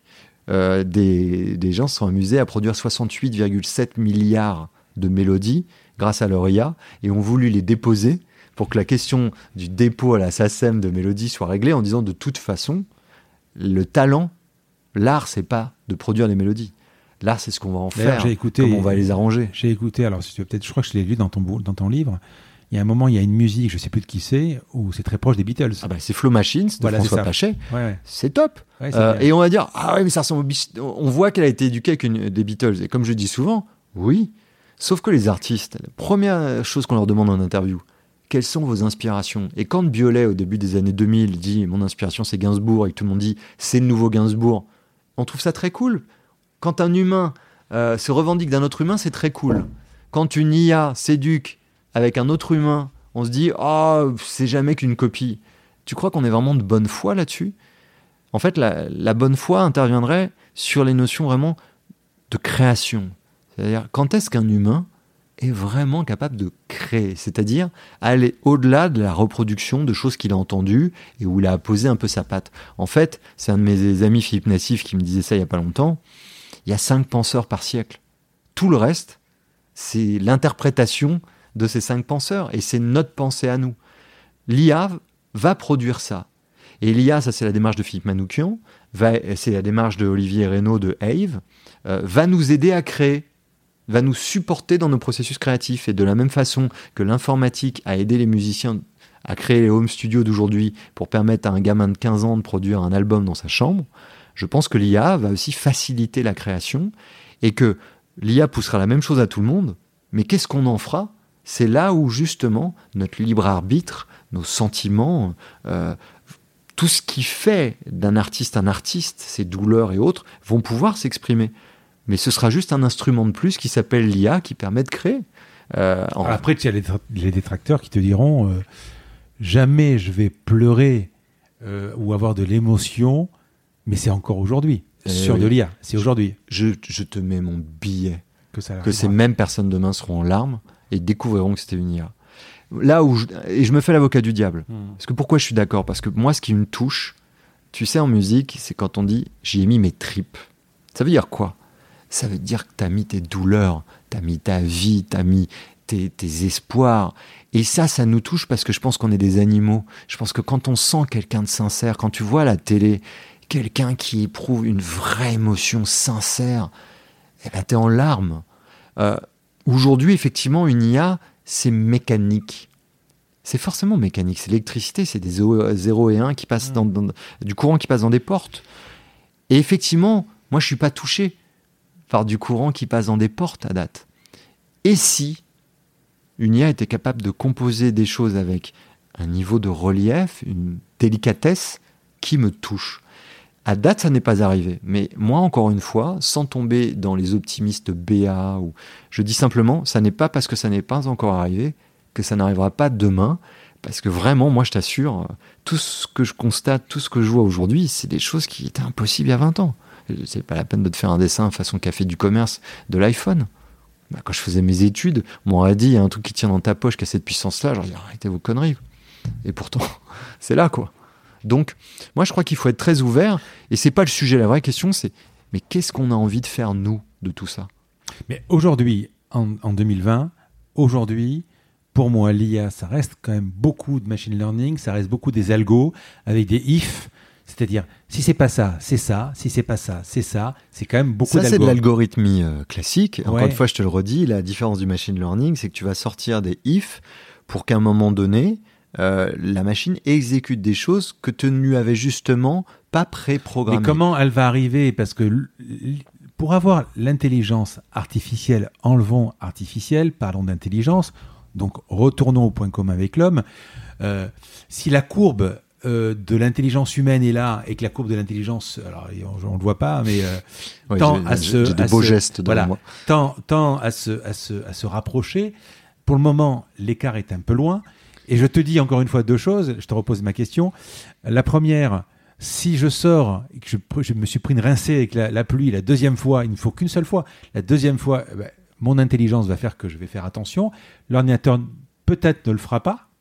Mais peut-être que lui, ira chercher la météo un peu avant, peut-être qu'il ira faire plein de choses que moi, euh, j'aurais peut-être pas fait.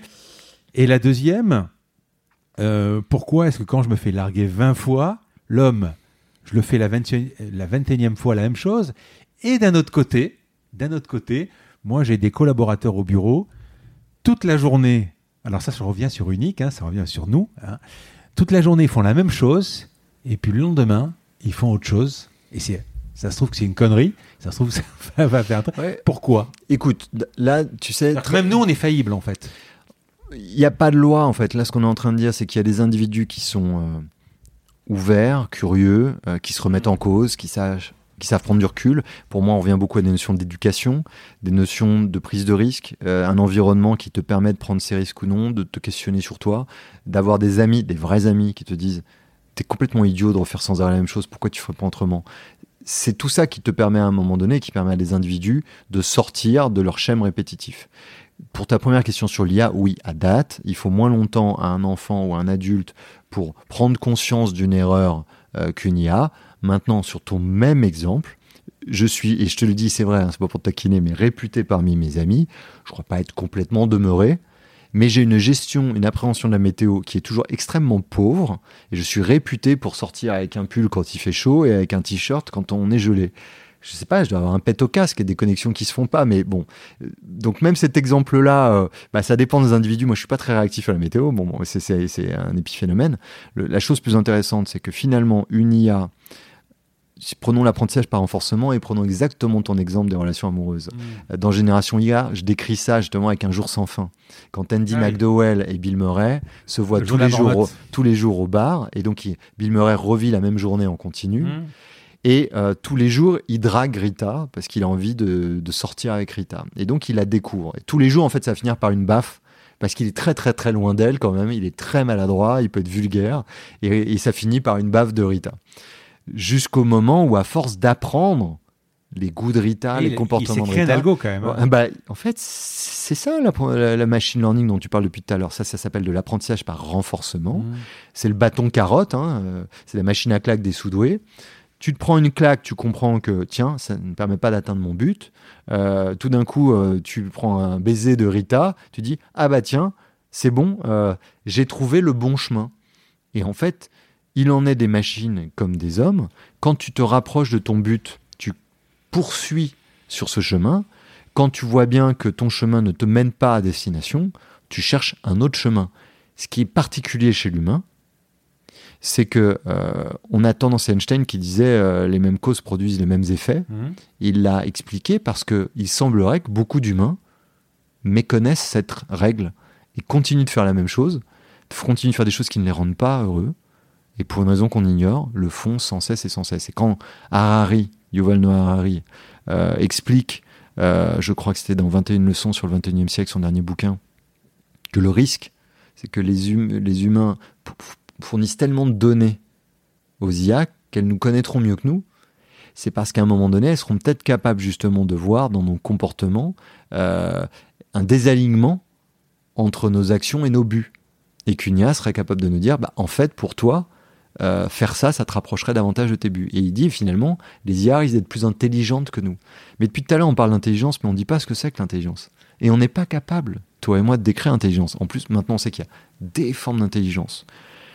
En IA, on parlerait d'intelligence et de singularité si quand on converse avec euh, une machine sans s'en rendre compte, on se dirait ah bah finalement vu que je me suis pas rendu compte que je conversais avec une machine, ça veut dire qu'elle a une largeur de conversation et finalement Donc, une c'est le test de Turing. C'est le fameux test de Turing et, et on se dirait ben voilà à ce moment-là on va dire que la machine Alors, intelligente. est Ça, intelligente, ça s'est plus ou moins passé avec le rendez-vous chez le coiffeur.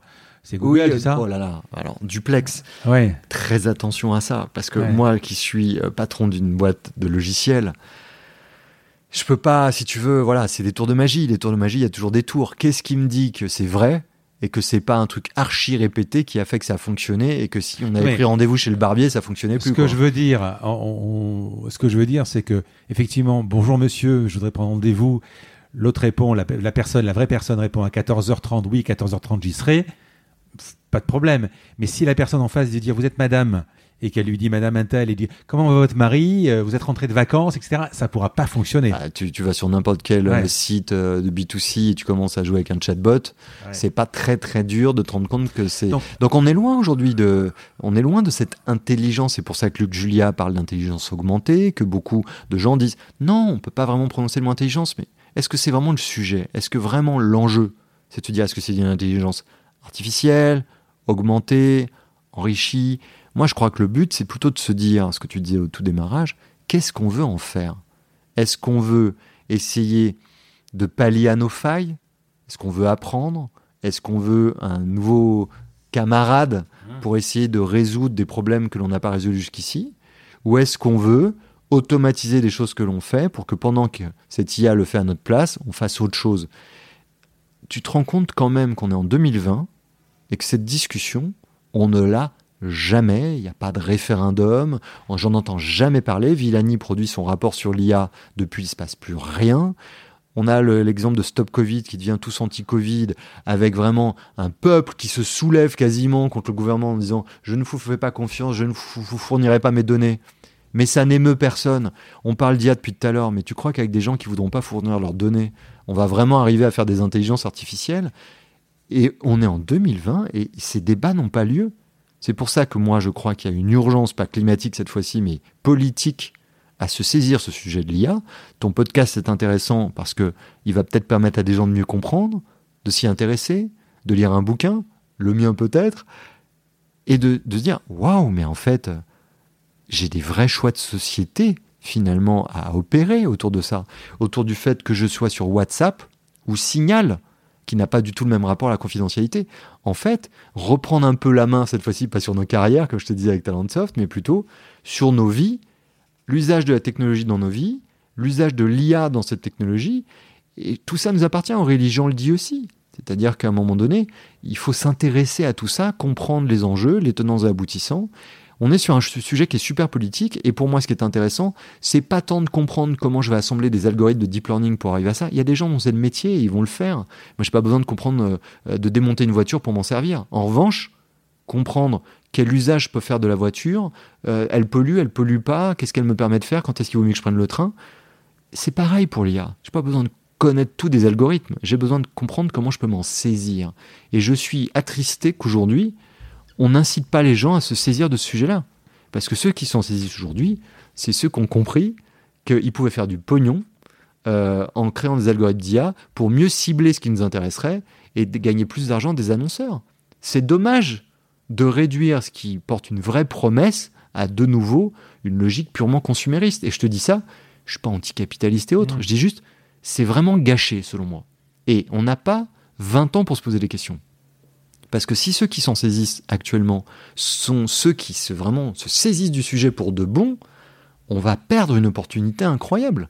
Donc, pour moi, c'est vraiment de, euh, c'est très important.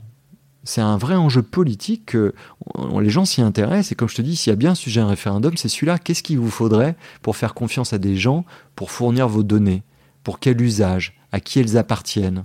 Euh, à quel, droit, à quel point on a le droit de transmettre ces données à d'autres. Il y a la GDPR, il y a plein de lois qui existent, mais les gens s'y intéressent pas. Et au finish, quand on te dit est-ce que tu veux bien accepter euh, euh, la réglementation X ou Y, tu dis oui parce qu'au bout du troisième site, tu en as ras-le-bol et tu fais accepter parce que tu veux aller plus vite.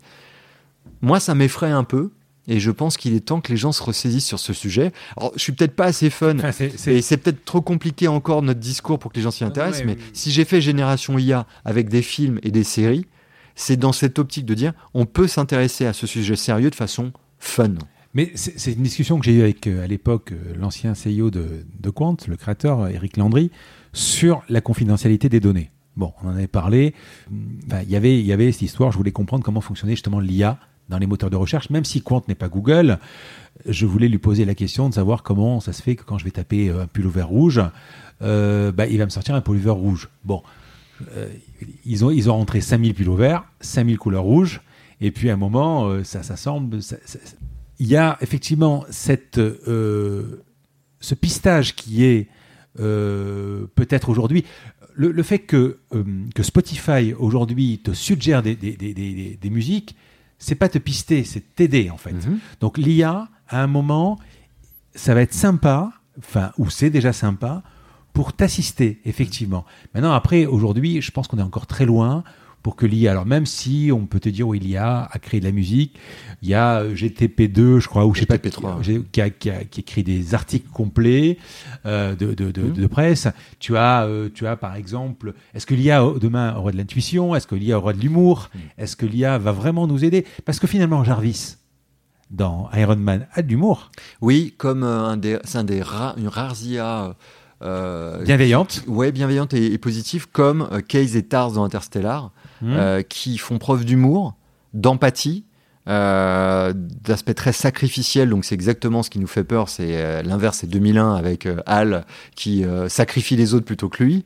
Mais il y a assez peu d'images positives là-dessus. Moi, c'est intéressant parce que finalement, ce qui est un peu le fil rouge de notre discussion, c'est que tout va revenir à la notion d'éducation. Hmm. Éducation des gens, quant à la curiosité qui est la leur ou pas, mais éducation des machines.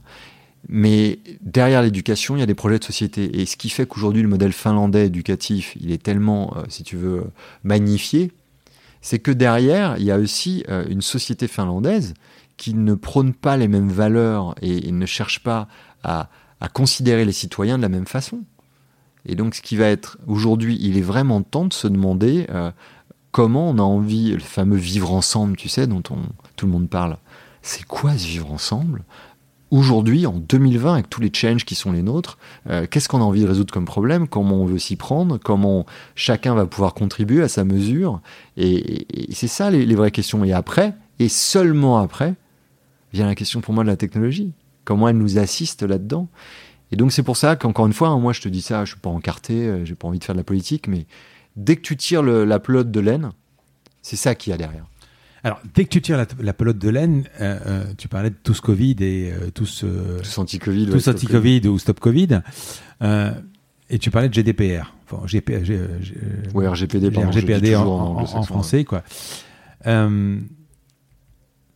Aujourd'hui, euh, systématiquement, quand on va parler de, de Stop Covid, où, où on va s'imaginer qu'ils vont prendre nos, nos données, qu'ils vont euh, les utiliser euh, à des fins un peu malveillantes, etc.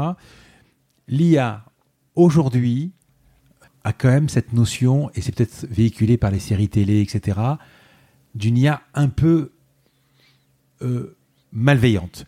Une IA dans laquelle on se méfie. Euh, L'exo, le, alors la réalité augmentée, le cerveau augmenté ou l'intelligence augmentée, l'exo-cerveau, comme je disais tout à Mhm. l'heure, c'est quelque chose pour nous aider, en fait, c'est pour nous assister. Euh, tu vois, je- demain, je, rencontre une pilote de, de, de, de, de- qui est de, voltige qui est handicapée, euh, qui, a un problème, qui a un problème à sa moelle. Son rêve, c'est d'avoir des jambes, un exosquelette qui permette qu'elle se tienne debout. Donc c'est bienveillant. Aujourd'hui, euh, on a l'impression que, et Musk d'ailleurs, qui est quand même un génie, enfin, selon moi, hein, Hmm. lui-même dit qu'à un moment, le plus grand risque qu'on ait, euh, c'est l'IA. Euh, pourquoi? Moi, je, tu sais, j'ai un copain qui dit toujours euh, T'aurais dû écrire un bouquin sur est-ce que c'est la science-fiction qui génère la réalité ou la réalité euh, qui inspire la science-fiction Une fois que tu es abreuvé de 2001, que tu es abreuvé de toutes ces Ah, dystopies. Je te parle des robots tueurs et tout ça. Hein, je- ouais, je- ouais. j'entends très bien. Hmm. Mais une fois que tu as 98% de dystopie euh, dans l'audiovisuel, Hmm. euh, dans la science-fiction euh, littéraire, pour 2% de Case ou Tars ou de Jarvis qui sont là pour t'aider. Donc, tu as des écrivains comme James Barat ou Nick Bostrom qui te disent que, à un moment donné, si on atteint une super intelligence, elles se rendront compte que le problème, c'est nous. C'est iRobot, inspiré d'Asimov, Hmm. où à un moment donné, euh, on est obligé de tuer et de sacrifier une partie de l'humanité, parce que finalement, c'est la seule façon qu'on ait trouvé euh, pour euh, la sauver. Toutes ces thèses-là, que tu le veuilles ou non, que ce soit Musk ou ton voisin de palier, c'est sûr qu'au bout d'un moment, tu as peur. Tu as peur de quoi? Tu as peur de ce qui pourrait t'échapper. Mais si tu regardes la réalité des faits aujourd'hui, on en est quand même assez loin. Skynet de Terminator qui décide de tirer un missile, un missile contre la Russie, qui déclenche une guerre, ainsi de suite. On n'en est pas là quand même. Comme tu disais tout à l'heure, on en est à ce que ton gamin, euh, la troisième fois, c'est sortir un parapluie, on, non. n'en est pas là. Moi, je crois mais que. est-ce qu'on- mais, mais si tu parti veux, comme ce- c'est avec la- Mais ce que je ne comprends Hmm. pas, moi, dans ce débat-là, c'est que les machines, elles vont pas devenir intelligentes toutes seules. On va les éduquer, on va fournir des intentions. Il y a quand même des moyens de supervision. Alors je suis d'accord avec toi, c'est peut-être moins, c'est peut-être, ça fait un peu plus peur que ta machine à café qui est un robot aussi, parce que si elle commence à déconner, tu la débranches, tu sais où la prise. Ce serait un peu plus compliqué avec des IA ou des voitures autonomes qui deviennent folles. Mais posons-nous la question ici, pourquoi des voitures autonomes se parleraient, se ligueraient pour commencer à écraser tous les humains? Mais ça fait des bons romans tout ça, mais je- je- en gros, j'ai un peu du mal à comprendre le pourquoi. Alors encore une fois, c'est la théorie du complot, hein, c'est pas loin. ouais, ouais. tu pourrais me rétorquer, bah tu comprends pas pourquoi, comme euh, euh, il sait pas pour autant que ça arrivera pas. Peut-être, mais est-ce que c'est ça qui doit guider ma vie? Euh, je, je connais des gens qui sont pétris de peur et la moindre chose est anxiogène. C'est comme le coup du smartphone, on peut passer des soirées à expliquer pourquoi, et The Social Dilemma, c'est un très bon documentaire sur Netflix, montre qu'effectivement, ça a sûrement des impacts neurologiques, euh, comportementaux, euh, à cause de ces euh, fucking notifications qui pourrissent nos soirées entre amis parce que tout le monde est sur son téléphone. Mais encore une fois, c'est quand même pas de la faute du smartphone. C'est de la faute de nous qui ne savons pas l'utiliser. C'est pas arrivé du jour au lendemain. Et tu sais quoi? Si vraiment c'est difficile, tu le reposes puis tu touches pas. C'est la même, c'est la même chose que les gens te Donc- disent, je vais pas faire rentrer un Alexia chez moi, enfin une enceinte Alexia parce que j'ai peur qu'elle On m'écoute. a un libre arbitre, et y compris sur l'IA, la Ouais. cabale des IA qui se parlent, qui prennent le contrôle. Encore une fois, à date, c'est vraiment de l'ordre de la science-fiction. Je ne sais pas pourquoi Elon Musk. Alors, il est plus visionnaire que toi et moi, donc c'est peut-être une raison. Et peut-être que toi et moi, on sera les premiers emprisonnés par une IA. Il sera bien temps de, de ressortir ce podcast qui fera un malheur à ce moment-là. Euh, mais en l'occurrence, si tu veux, c'est très loin des préoccupations qui devraient être les nôtres aujourd'hui. Et les gens, mais ça, c'est la- vraiment la tristesse euh, actuelle, les gens ne sont intéressés que par les trains qui arrivent en retard. Donc toutes les images Ouais. positives de l'IA et ce que ça pourrait, rien que pour saisir l'agriculture, tu imagines? Une agriculture raisonnée simplement parce que des machines et des gens développent ça actuellement. Je connais des gamins qui bossent là-dessus, des IA qui sauront te dire quand, où, quelle parcelle, plutôt que de bourriner des champs entiers d'insecticides nocifs pour la nature et nous. Donc concentrons-nous là-dessus, faisons des entreprises qui nous aident un peu à réparer nos erreurs en termes de développement durable, d'éducation et autres, et essayons par contre de réfléchir et d'anticiper des moyens de supervision et de contrôle pour que si d'aventure l'effet Facebook des deux chatbots qui finissent par inventer une nouvelle langue nous fait peur, on puisse tirer la prise, ok. Mais ça ne devrait pas représenter 90% de notre énergie quand même. On va parler d'Alexandre l'écrivain, qui a écrit deux livres, unique avec un S, tu vas m'expliquer dans trois minutes pourquoi le S, et Génération IA, donc, qui a un, sous-titre qui est 80 films et séries pour décrypter l'IA. Comme je te l'ai dit tout à l'heure, j'ai vraiment, vraiment, vraiment apprécié Unique. Euh, alors, c'est su- super documenté parce que, en fait, tes exemples, alors, tu sais, quand j'ai fait mes cours de philo, c'était euh, Platon, Descartes et, et Kant. Euh, toi, c'est euh, Blade Runner, euh, Star Wars, Bruce Springsteen, etc. Alors, Bruce Springsteen, d'ailleurs, ça fait plusieurs. Enfin, tu as insisté dans le bouquin. Mm. Je l'ai commandé, je ne l'ai pas encore lu. C'est pareil c'est un bouquin qui est C'est incroyable. Ouais, ouais. Ah, c'est incroyable. Donc, je commandé. C'est un bouquin d'entrepreneur. Hein Voilà. Mais oui, c'est ça. Ah ouais. C'est ça. Euh, Silicon Valley, mais par contre, tu as quand même des références à La Fontaine, etc. Donc, c'est un bouquin. Alors, euh, j'ai du mal à l'expliquer, j'ai du mal à le pitcher. Et euh, effectivement, tu, tu on parle de travail, on parle d'école, on parle d'entreprise. Euh, c'est quoi? C'est de la socio, c'est de la sociologie, c'est de la philosophie? Ça a été le drame de mon éditeur. C'est qu'il m'a beaucoup reproché Ouais. que ça puisse pas être rangé dans une case. Voilà. Et il m'a dit, euh, et d'ailleurs, c'était très dur pour les journalistes parce que il picorait un peu ce que tu disais tout à l'heure, ce qui m'intéressait. Moi, j'ai fait un essai euh, pour pousser une vision de société. Voilà. Donc, c'est un essai. Et quand tu parles d'une société, en fait, c'est très simple. Tu as quoi euh, comme grand levier pour agir sur la société? Bah, Tu as un peu ce qu'il y a dans Unique. Euh, tu as l'éducation, Mhm. tu as la technologie, Mhm. tu as le travail. Et donc, euh, il manque toute la partie autour du développement durable. Mais à ce moment-là, je me sentais pas légitime pour écrire dessus.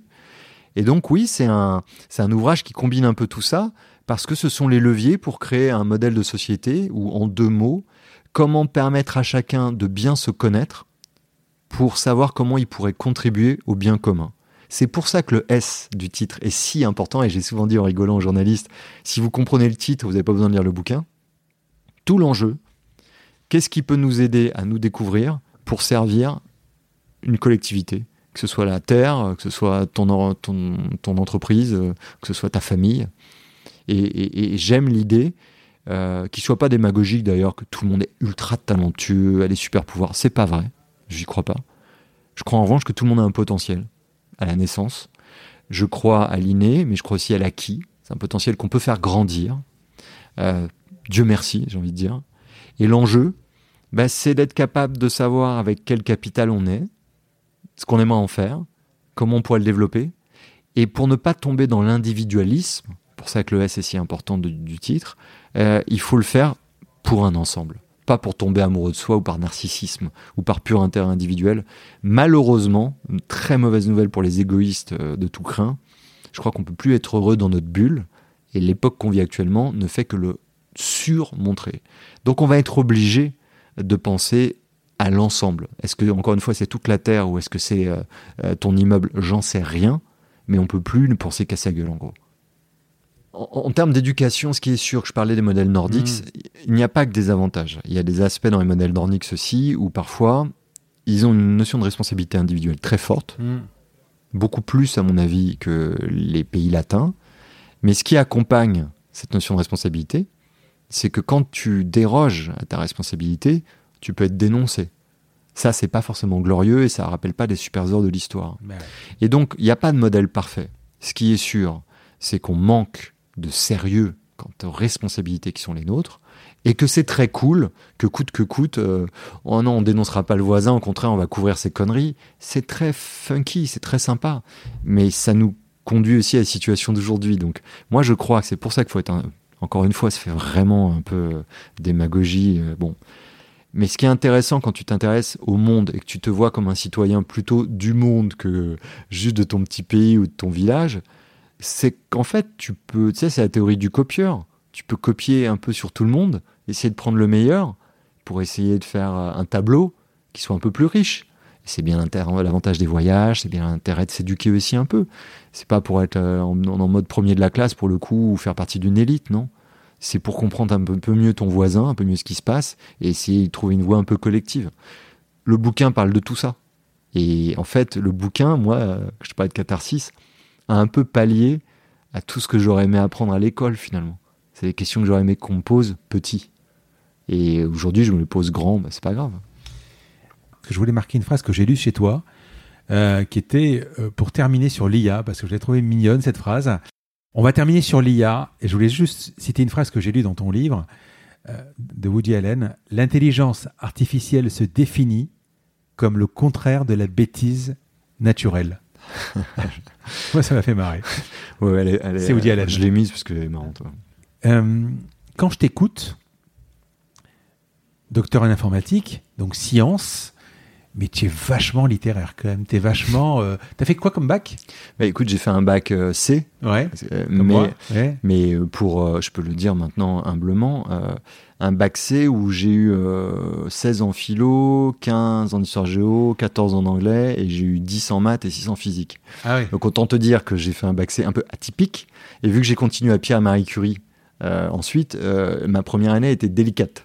donc oui, ouais, moi j'ai en fait, c'est bizarre, quoi. C'est que les sciences m'intéressent parce que la démarche scientifique euh, est une démarche que j'apprécie, mais à date, tu me dis, euh, tu vas dans un laboratoire, euh, tu vas au CNRS ou tu vas au Café de Flore pour vraiment parler de littérature.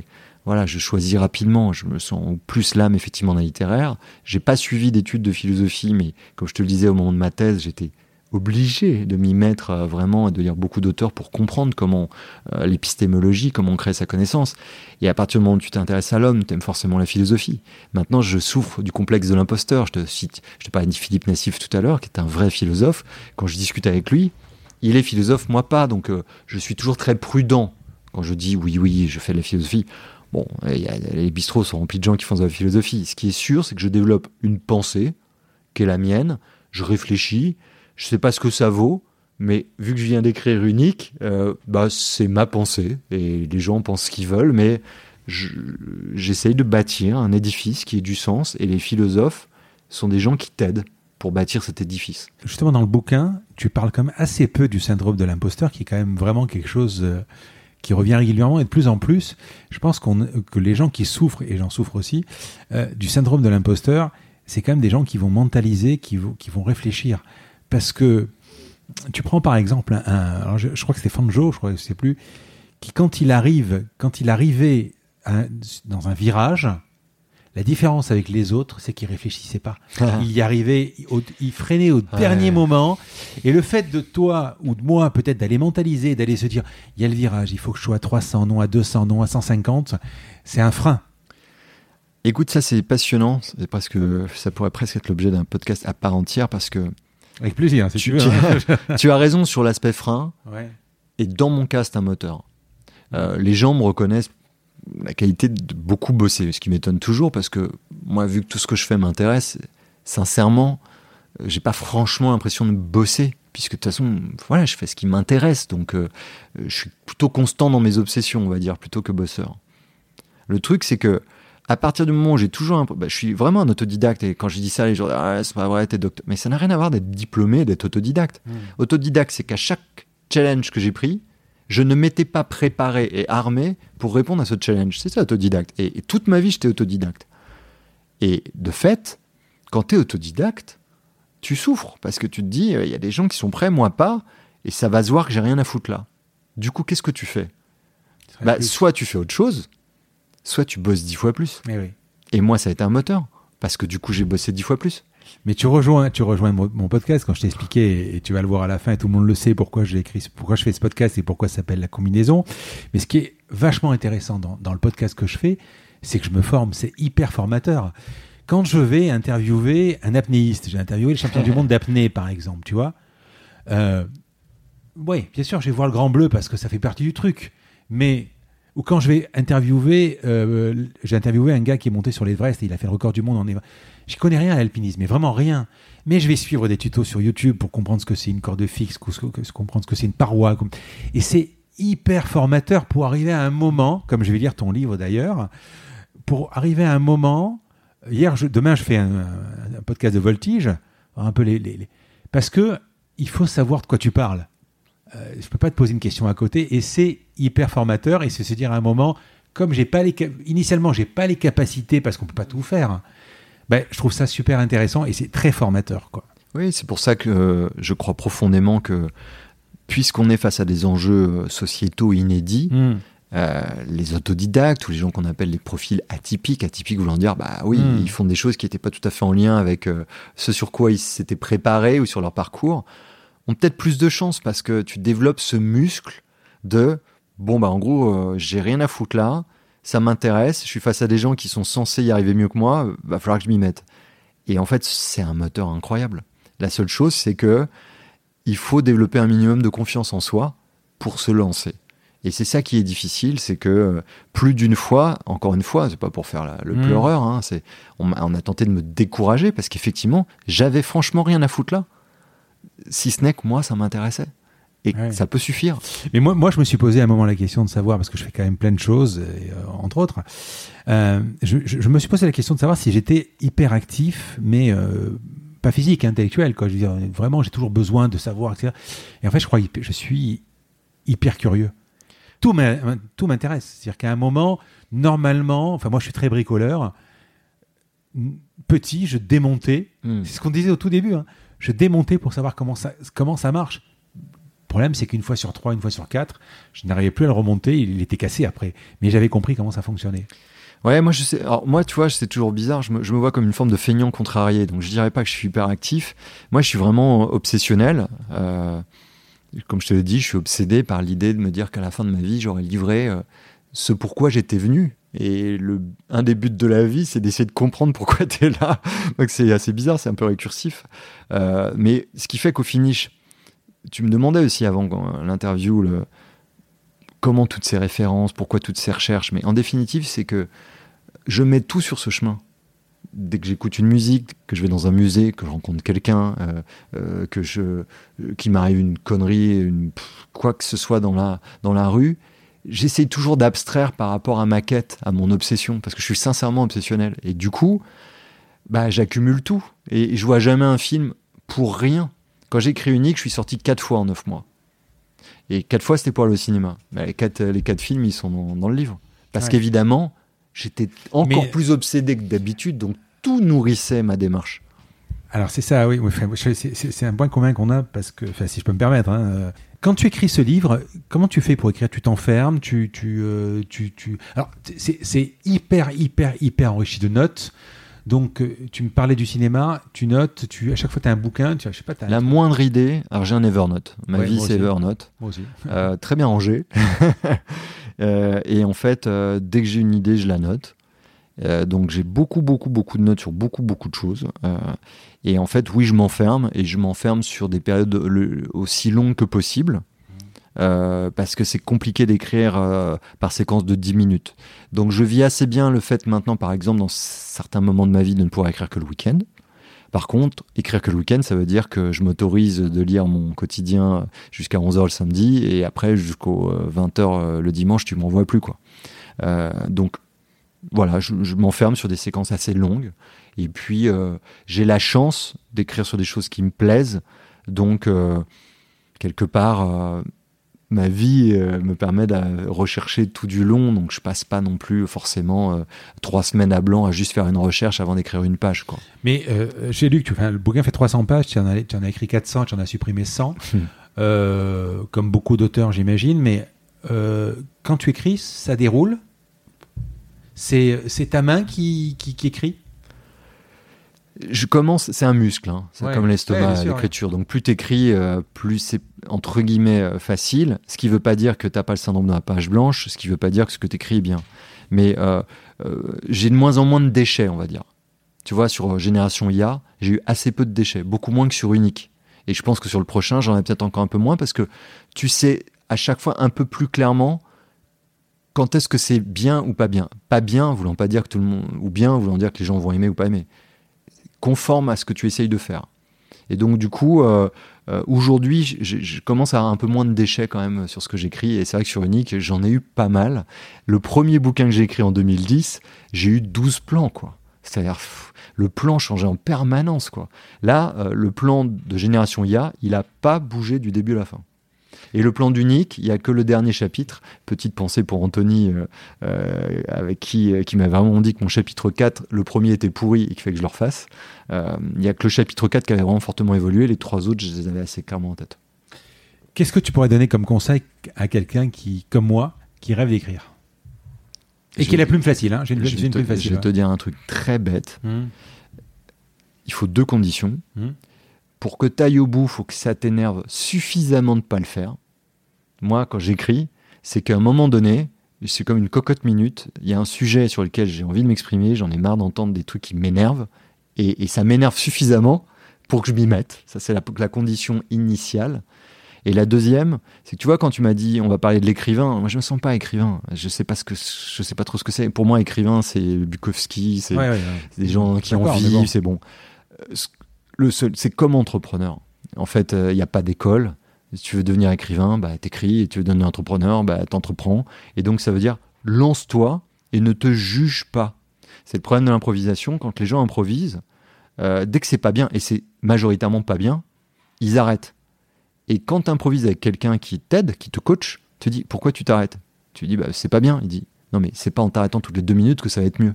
Mais quand tu vas écrire une, une- une phrase, par exemple, surtout dans ce genre de bouquin qui n'est pas un roman, qui n'est pas une histoire, euh, tu as ton idée, euh, et puis de temps en temps, tu as ton idée qui est parfaite, mais les mots ne sortent pas, ou ça accroche, c'est pas bien tourné. Eh ben, Tu, tu, tu, tu reprends. continues et tu Ouais, reprendras. Ouais, tu reprends. Ah Ouais. ouais, tu t'acharnes pas. Hmm. T'écris. De toute façon, tu vas relire. Un bouquin, Ouais. tu le relis 4, 5, 6 fois.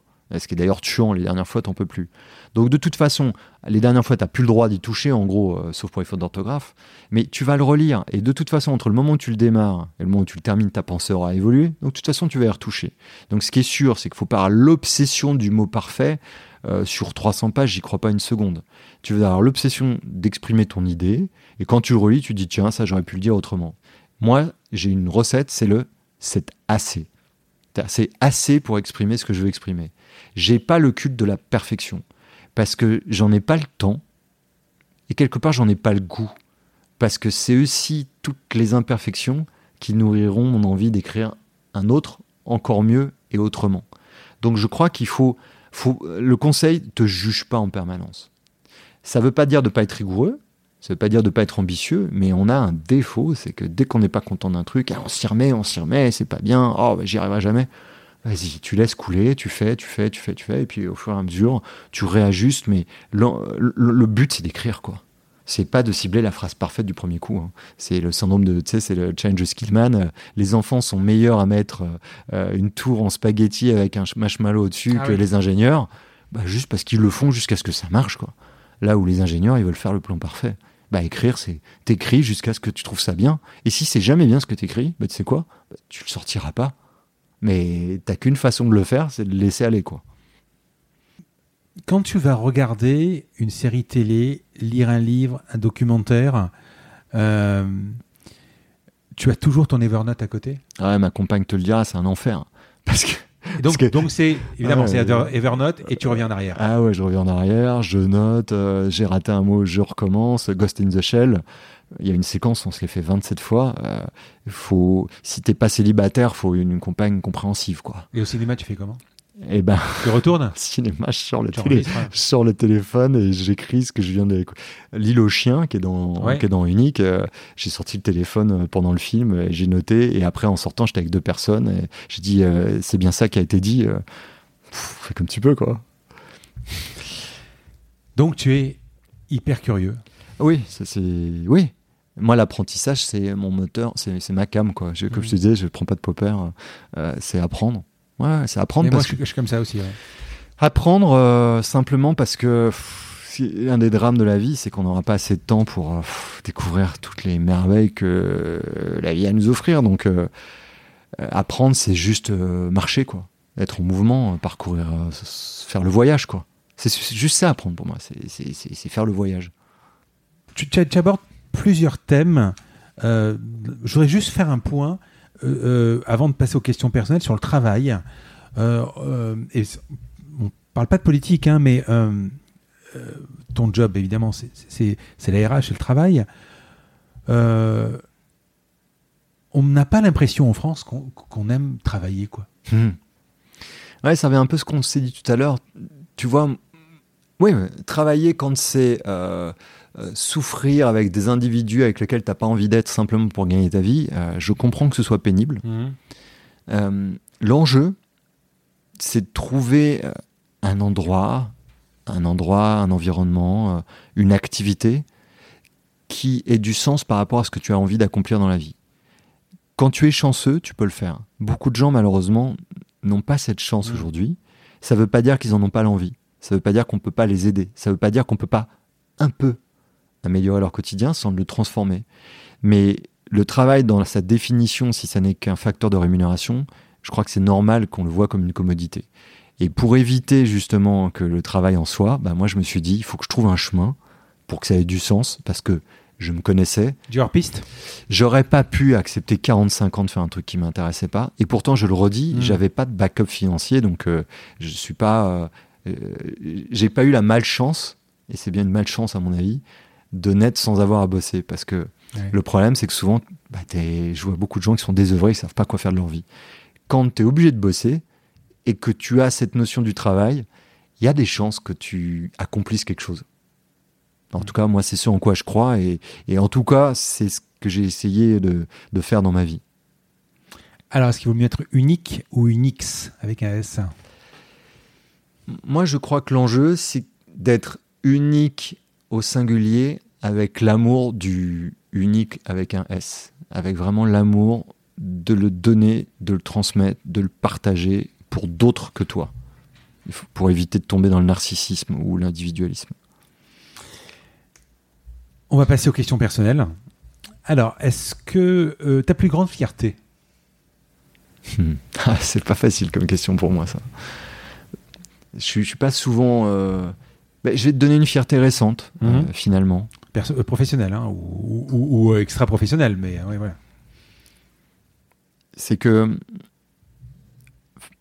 petit à petit, j'arrive à, justement me satisfaire de, ce que je fais, au sens où je le fais en pensant souvent à, quelques personnes qui comptent pour moi, mhm. où je rêverais, qui me disent c'est bien ce que tu as fait.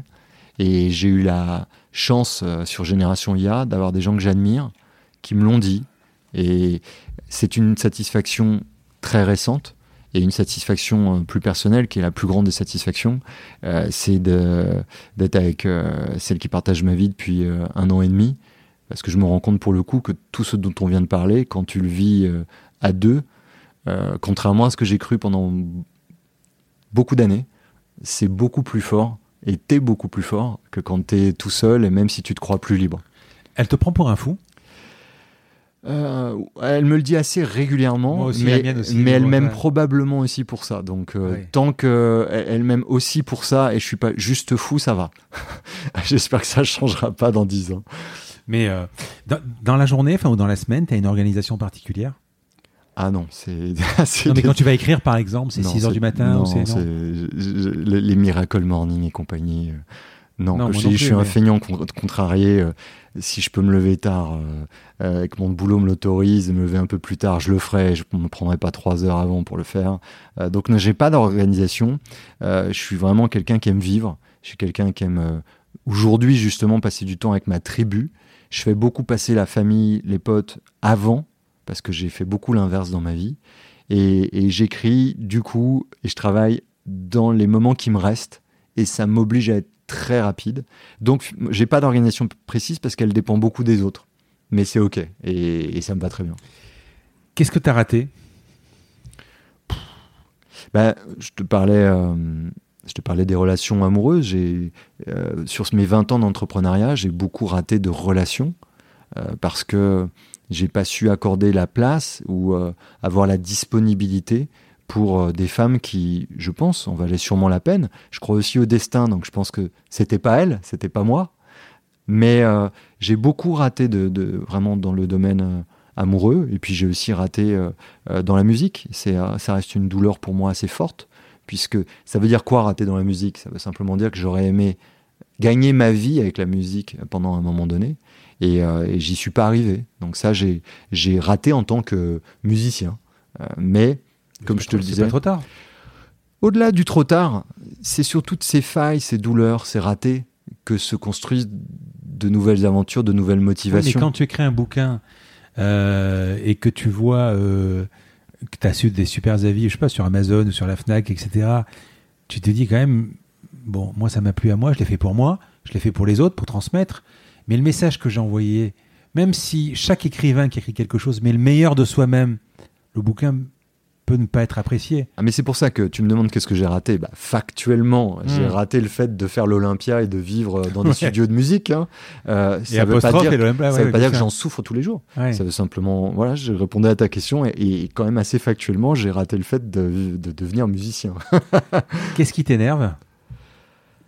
Bah, j'ai, dans la période actuelle, ce qui, ce qui, c'est les certitudes. Vraiment, je crois que c'est ce qui m'énerve le plus. Euh, la période actuelle montre à quel point il est difficile d'avoir des certitudes. Euh, c'est trop complexe. Euh, la période dans laquelle on vit aujourd'hui, on ne peut pas avoir une vision très, très simplifiée du monde et les gens qui sont persuadés de détenir la vérité vraiment me fatiguent. Alors c'est vrai que parce que moi je suis quelqu'un qui doute beaucoup, mais on parlait de l'apprentissage. Le doute, c'est Alain, il disait penser, c'est dire non.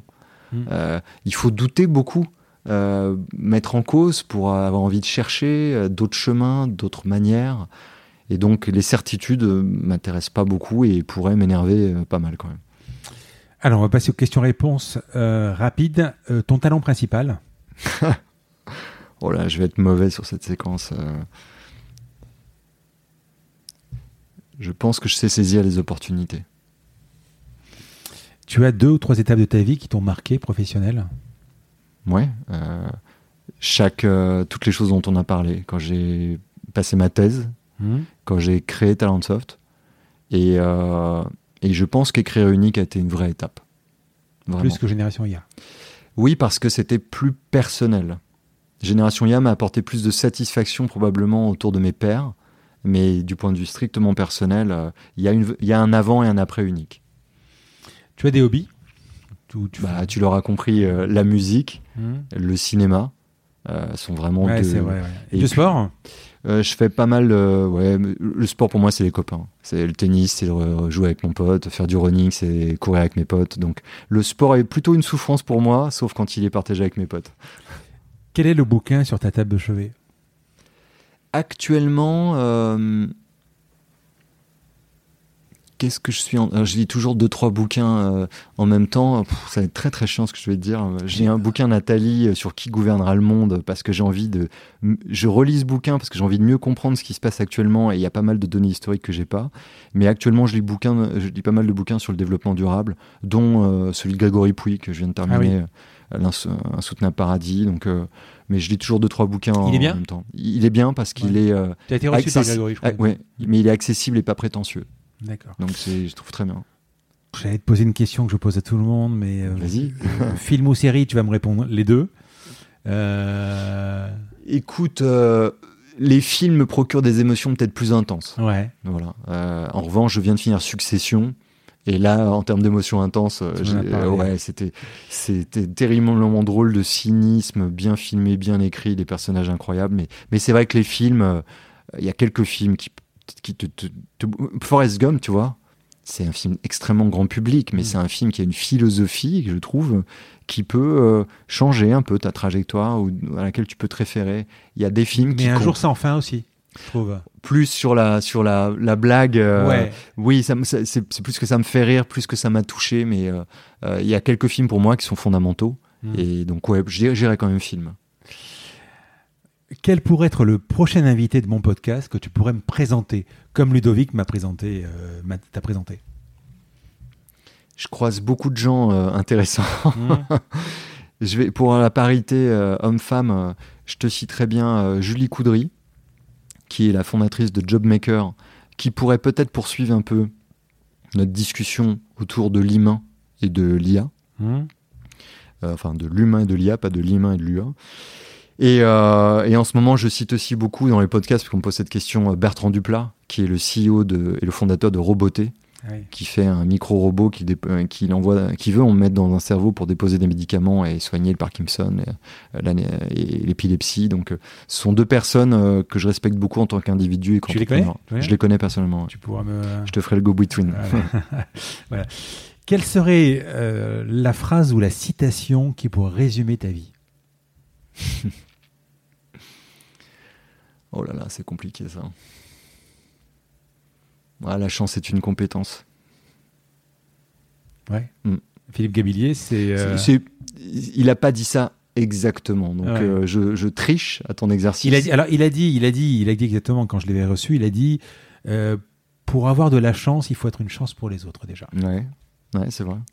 Mais j'ai pas de malgré les, mes, mes 110 Ouais. citations d'unique, là, à cet instant précis, c'est ce qui me vient parce que je crois que c'est un peu la conclusion de notre discussion.